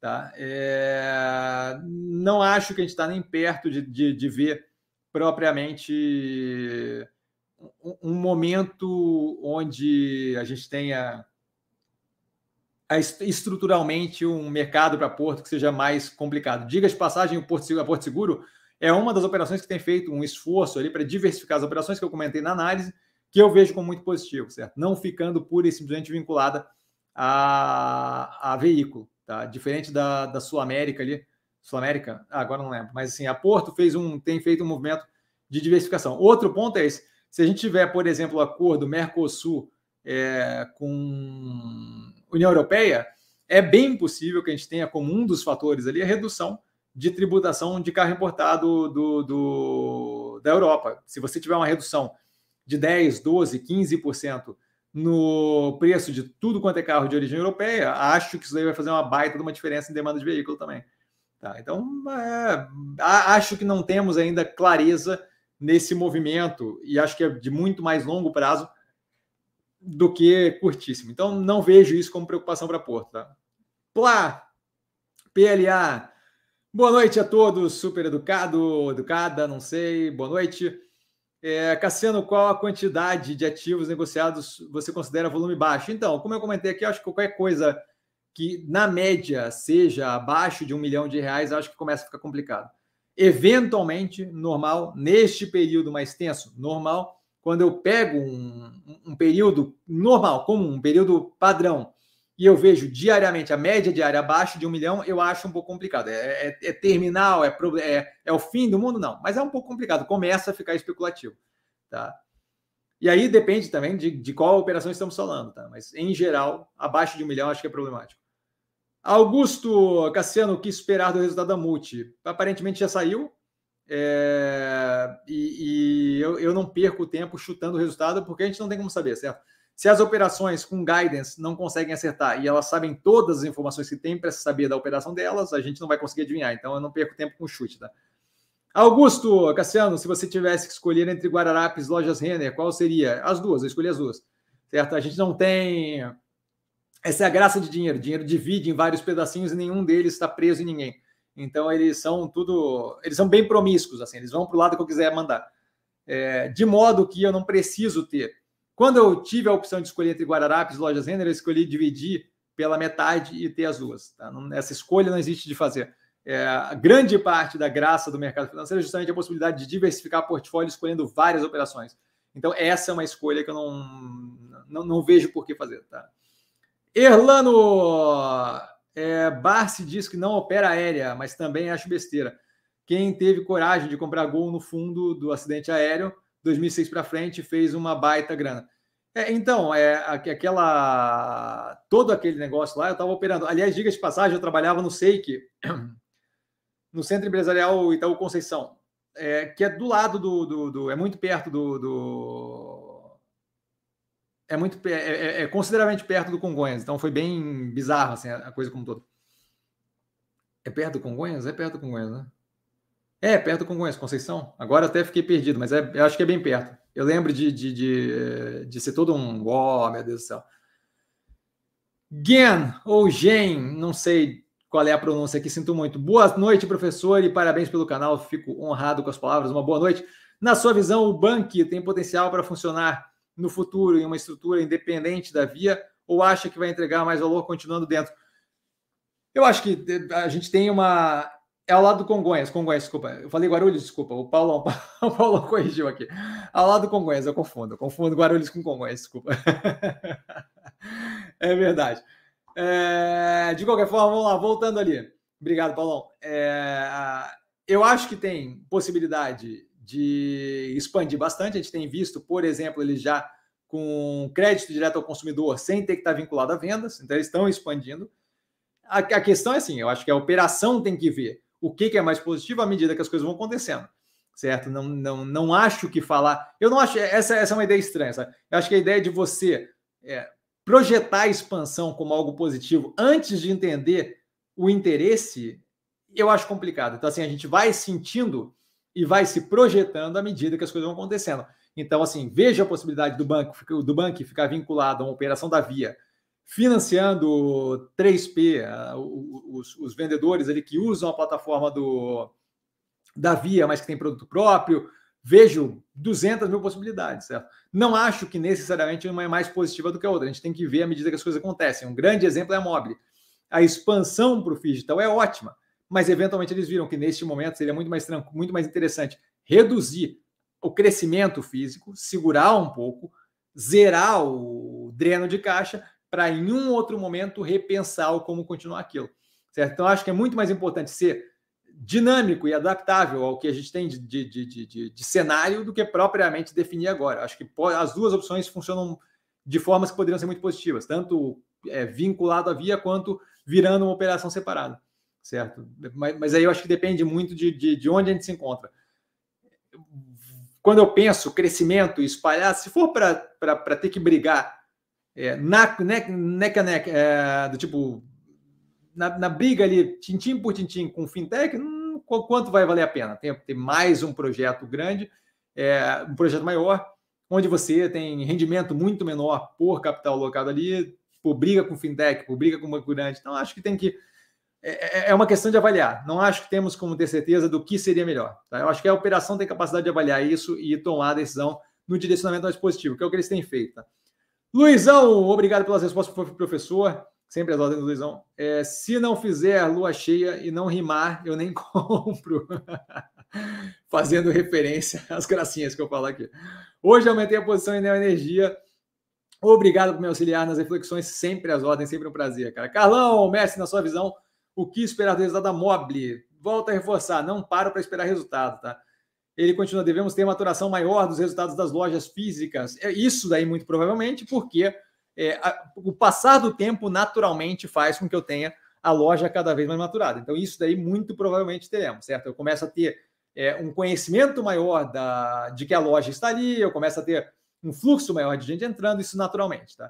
E ele continua: devemos ter uma melhoria na margem de, em decorrência de melhoria no operacional. Aí só vendo. A gente não sabe ali qual é o nível de, de alavancagem operacional que teve, por exemplo. Não, não sei qual é o nível de utilização é, que a operação teve, não sei qual foi o nível de demanda. Então, esse, esse tipo de coisa toda, a, a, ideia toda de tentar prever resultado, essa parte inviável. A parte que dá para ver aí do que você perguntou é justamente isso. A gente deve ter claramente um nível maior de maturação das lojas. Você bota uma loja num lugar, você tem um tempo natural para que as pessoas saibam da existência, para que comece a aparecer em mapa, para que tenha efeito da propaganda, para que as pessoas arrumem tempo na, na, na vida para ir visitar, para que as pessoas, quando pensarem em algo do gênero, pensem: ah, tem aquela loja lá que eu não tinha há pouco tempo atrás, não sabia da existência, e por aí vai. Então, isso daí naturalmente, tá? Joel, boa noite, mestre Cassiano, e boa noite a todos. Super educado Joel, boa noite. Jorge, boa noite, sobreviventes da Bolsa. Super educado Jorge, boa noite. E ele continua.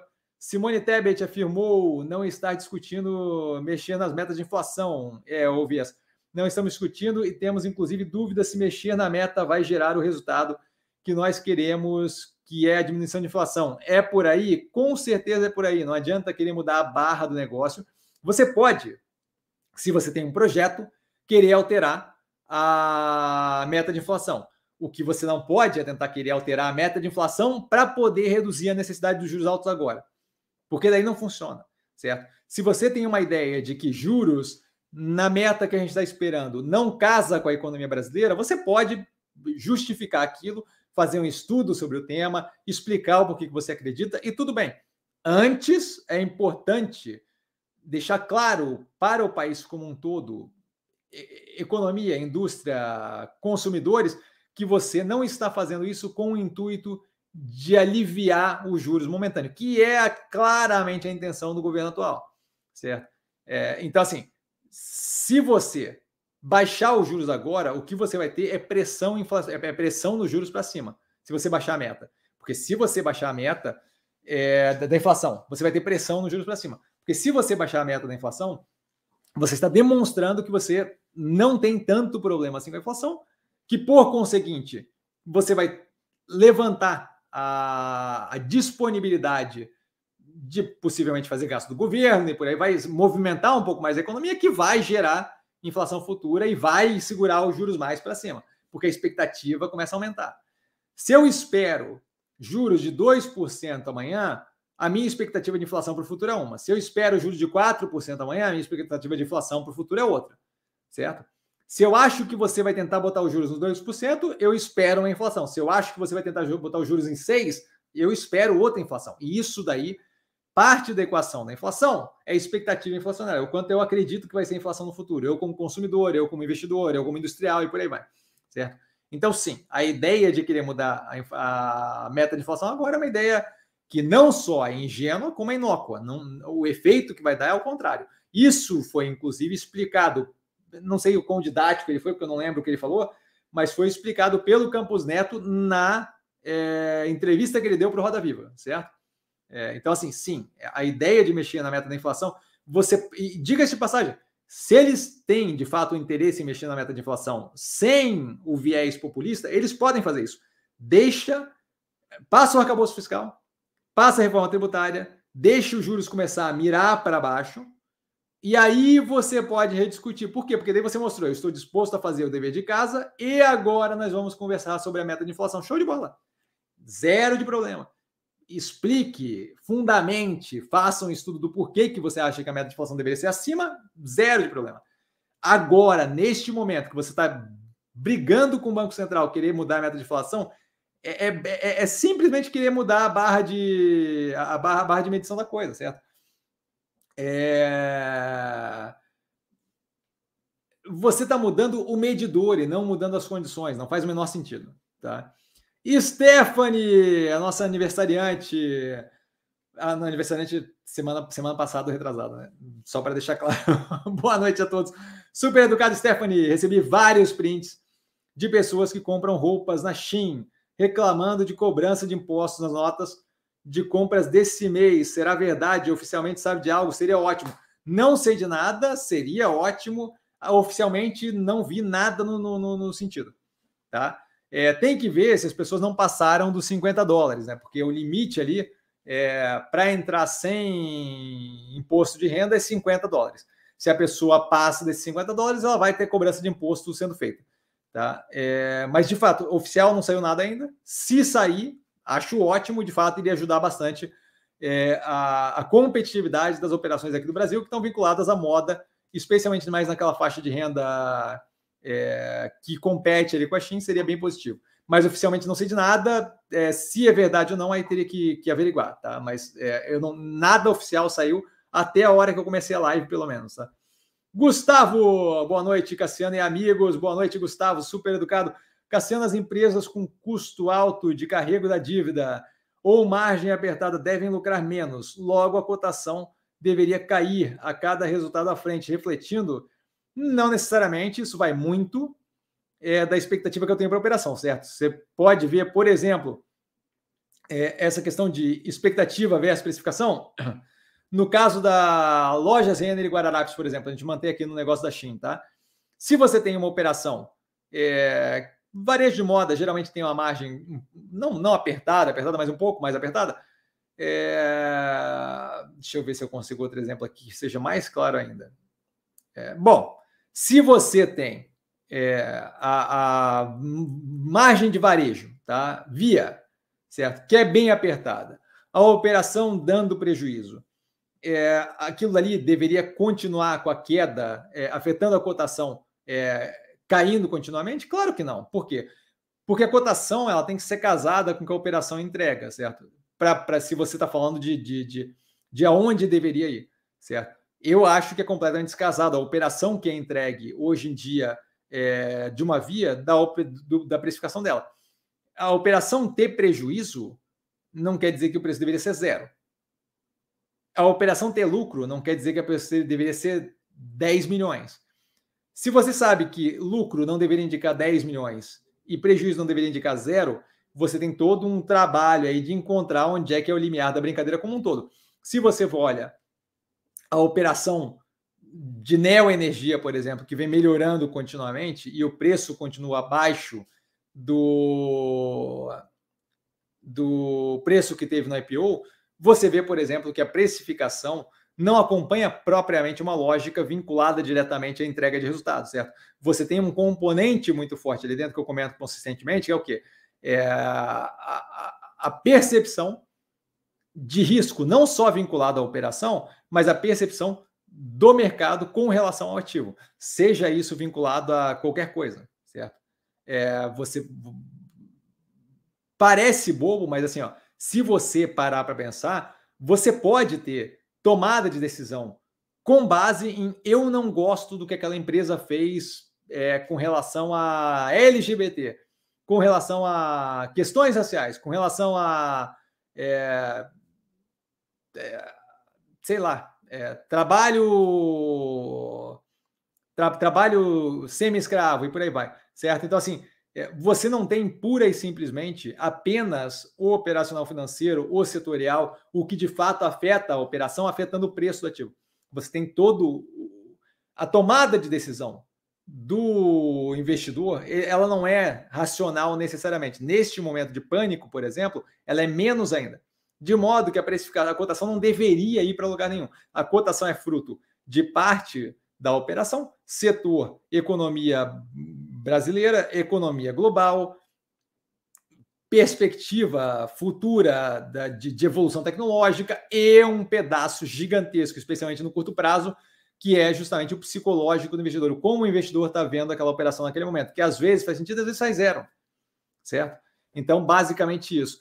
E aí ele responde a Stephanie com é verdade sim, e acontecia comigo no período do Bolsonaro também, principalmente se, se o Courrier for a DHL, o, o, o, correio ali da história. A instrução a aduaneira é taxar tudo até abaixo do permitido em lei. É, bom, aí já é vocês. Há vários casos de sequestro de produto, imposto 120%, o resgate do objeto, é, incluindo frete. Eu paguei o resgate, pá. Jesus, sinto muito, cara. Jorge Mestre, já analisou a Eneva? Já analisei, tem no canal. Não sei se tão recente, mas nós já descobrimos aqui. É... E neva, neva, neva, neva, neva, neva. Sério? Jesus. Eneva, segundo trimestre de 2021, tá? A última vez. Mas já analisei, tá no canal. Não lembro aprofundadamente da operação, tá? E ele continua: muitas empresas estão reduzindo investimentos de forma agressiva em função de juros e do comportamento radical do Banco Central. É o radical ali, 100% opinião sua. Principalmente nessa última reunião, novamente, opinião sua. A recessão está chegando? Não acho que a gente tem como vincular uma coisa a outra e acho que vale a pena pensar que a recessão ou a redução, arrefecimento do crescimento brasileiro vem de um remédio dado para algo que é trocentas e cinquenta mil vezes pior. E aí não falta exemplo histórico disso, certo? Então, assim, quando a gente pensa. É, é, é quimioterapia, volta a reforçar, quimioterapia.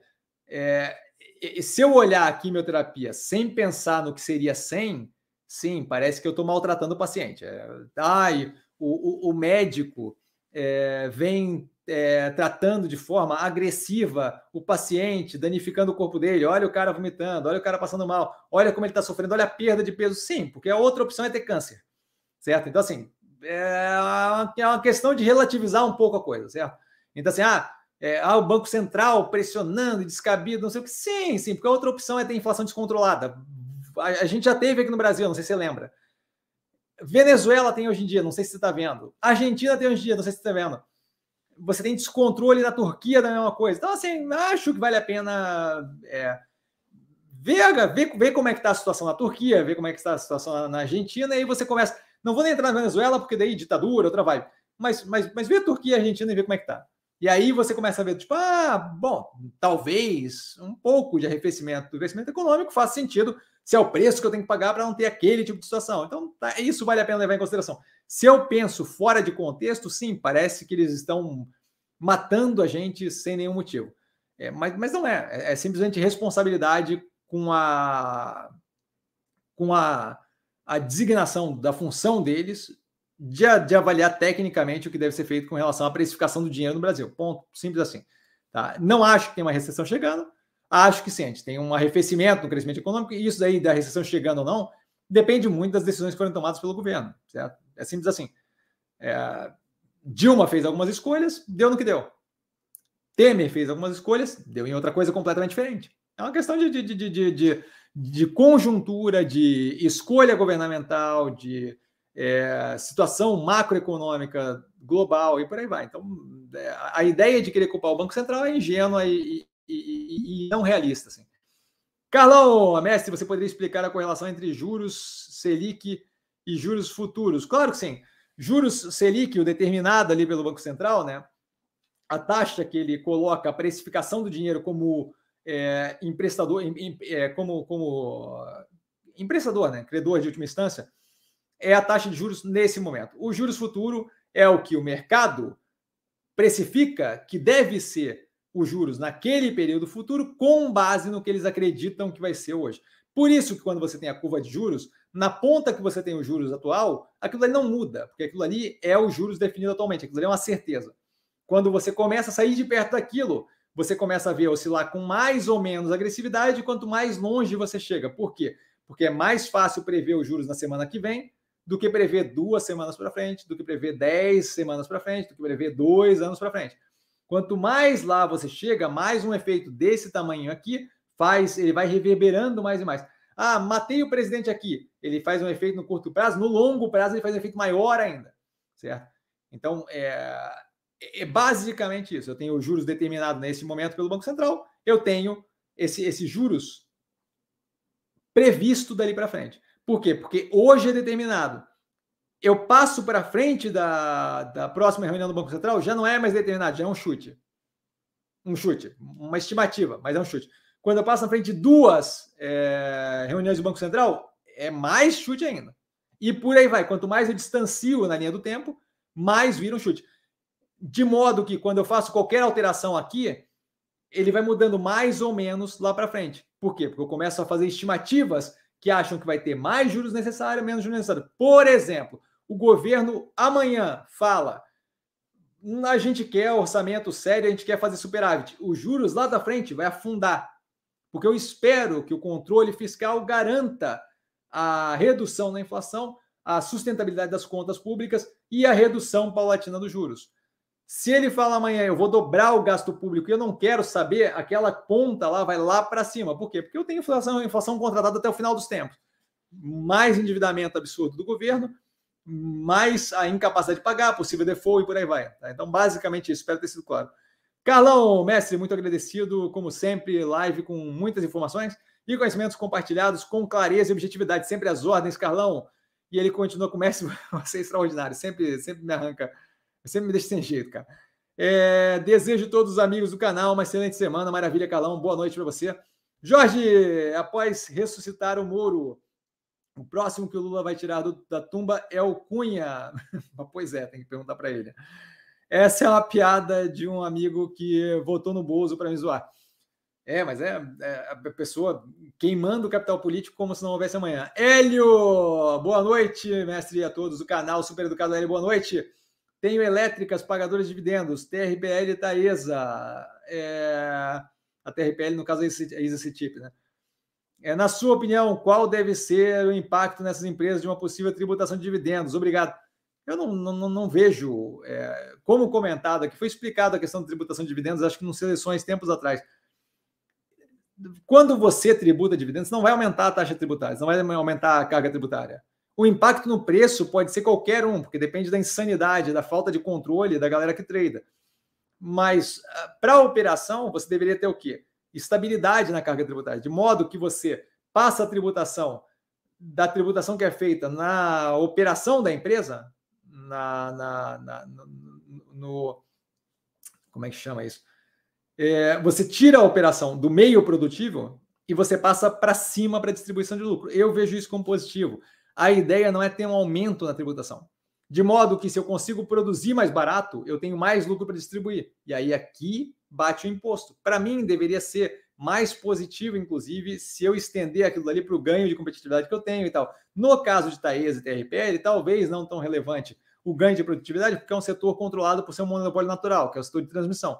Mas tirando isso, tributar dividendo não deveria afetar em lufas toda operação que tem lucro paga dividendo. Não deveria afetar em lufas o pagamento de dividendo. Por quê? Porque o que eu vou fazer não vai aumentar a carga tributária. Eu não estou adicionando tributação de dividendo. Eu estou passando a tributação do meio produtivo para a parte de cima quando eu distribuo. É só isso. De modo que a operação fica muito mais eficiente, tem muito menos custo para rodar e eu tributo lá em cima quando eu vou divulgar, quando eu vou distribuir dividendo. Hoje em dia, como é que funciona? É que a galera não para para pensar como é que funciona hoje em dia. Hoje em dia, eu tributo zero em dividendo. E eu tributo aqui. Eu tributo funcionário, eu tributo é, bem de capital, eu tributo a casa do chapéu aqui, eu tributo toda a forma de produzir. Por isso que ser empresário no Brasil é tão difícil. Porque você vai, vai, vai comprar um computador para design gráfico, um computador da Apple, você vai pagar 350 zilhões de reais, um pedaço gigantesco daquela tributo, que você poderia tirar se você tributasse em cima.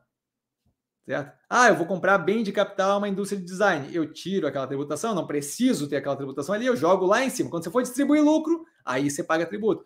Mas você fazer rodar, você gerar design, você trabalhar, você empregar, faça à vontade. Gire.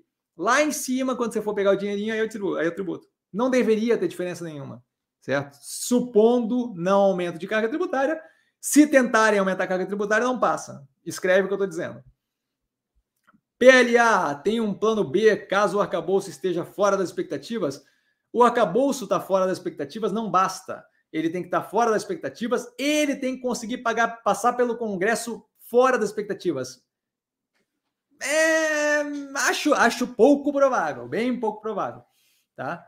É, mas mas não, não existe plano B, é um país só. As operações estão todas operadas operando aqui, vai ser o que vai ser. É, quando o Bolsonaro entrou no governo, é, a gente tinha a ideia de possibilidade de passar a reforma previdenciária, a tributária e a administrativa. Não tinha um plano B caso não passasse a tributária, caso não passasse a administrativa. Não passou, vida que segue, jogo que segue. Eu, eu, não, não, é a, não é um gatilho que garanta a vida ou a morte das operações. Senão, eu não estaria investindo aqui. Certo? É algo que pode ser mais positivo ou menos positivo não tem plano B nenhum. É, o, o, a grande questão é o quê? A grande questão é que o arcabouço fiscal tem que passar pelo Congresso. O Congresso não só já demonstrou alinhamento com o que o Haddad propôs, que não tem escape de saúde, nem educação, nem nada, quanto tem uma força considerável de partidos ali que não estão na base do governo, caso de União Brasil e, e PP, e partidos que estão a, de, a esquerda do governo. A esquerda do governo, que quer dizer, não coleguinha, né? Oposição, que é o caso do PL, por exemplo, que é uma baita de uma bancada, a maior bancada, se não me engano. Tá? É, então, assim, são, são forças que estão ali para não deixar a coisa desandar, não porque são bonzinhos, mas porque eles não querem dar o mando de poder para esse governo, que é a oposição, na visão deles, fazer o, o, chover dinheiro na população e ficar mega popular, certo? Então, acho pouco provável. Não tem plano B, é lidar com a situação. O, o, plano B, a ideia toda da avaliação da coisa toda tem que ser pensado lá atrás. E foi pensado lá atrás, bem tranquilo com, com onde estamos. Jorge, ainda sobre juros, olhando para o passado, quando os juros chega é, a um platô, em algum momento os juros tendem a cair? Hum, não necessariamente. As ações começam a reagir se o governo não zoar a economia. Como controlar a ansiedade? É, Aí eu não entendi o que ele falou ali, mas vinho e cerveja. Olha, eh, cada um, cada um, certo? Mas assim, eu acho que vale a pena. Primeira coisa que eu acho que vale a pena levar em consideração é que ninguém tem que ficar assistindo o mercado financeiro derreter. Essa é uma coisa que eventualmente eu falo aqui no canal. Eu assisto o mercado o dia inteiro, porque para mim não afeta, afeta em zero. O mercado derretendo, não derretendo, para mim afeta em zero. O que interessa para mim é justamente o, o que está por trás da tese é, dos ativos comprados. Agora, assim, acho que é um pouco insustentável encher a cara toda vez que estiver caindo, porque vai virar um alcoólatra impreterivelmente no Brasil. Mas, assim, academia ajuda algumas pessoas, seriado ajuda outras pessoas, não olhar ajuda outras pessoas, meditar ajuda algumas pessoas, todas sustentáveis, algumas delas, inclusive, geram ganho ali e, e deveria reduzir a ansiedade. Acho que só o não ficar assistindo o preço dos ativos o dia inteiro ajuda para caramba, porque vai ser o que vai ser, certo? Joel, obrigado, Cassiano, ótima live, aguardo ansioso as coleções, é, as seleções, na verdade. É, então, teremos logo, logo, tá, Joel? É, eu que agradeço, uma boa noite. Jorge, o Congresso quase sempre dá uma melhorada nos projetos que vêm do Executivo, fizeram isso com a reforma da Previdência. É, melhorada ali é, é, é melhorada ali é ponto de vista seu, não acho que foi isso que foi feito, não.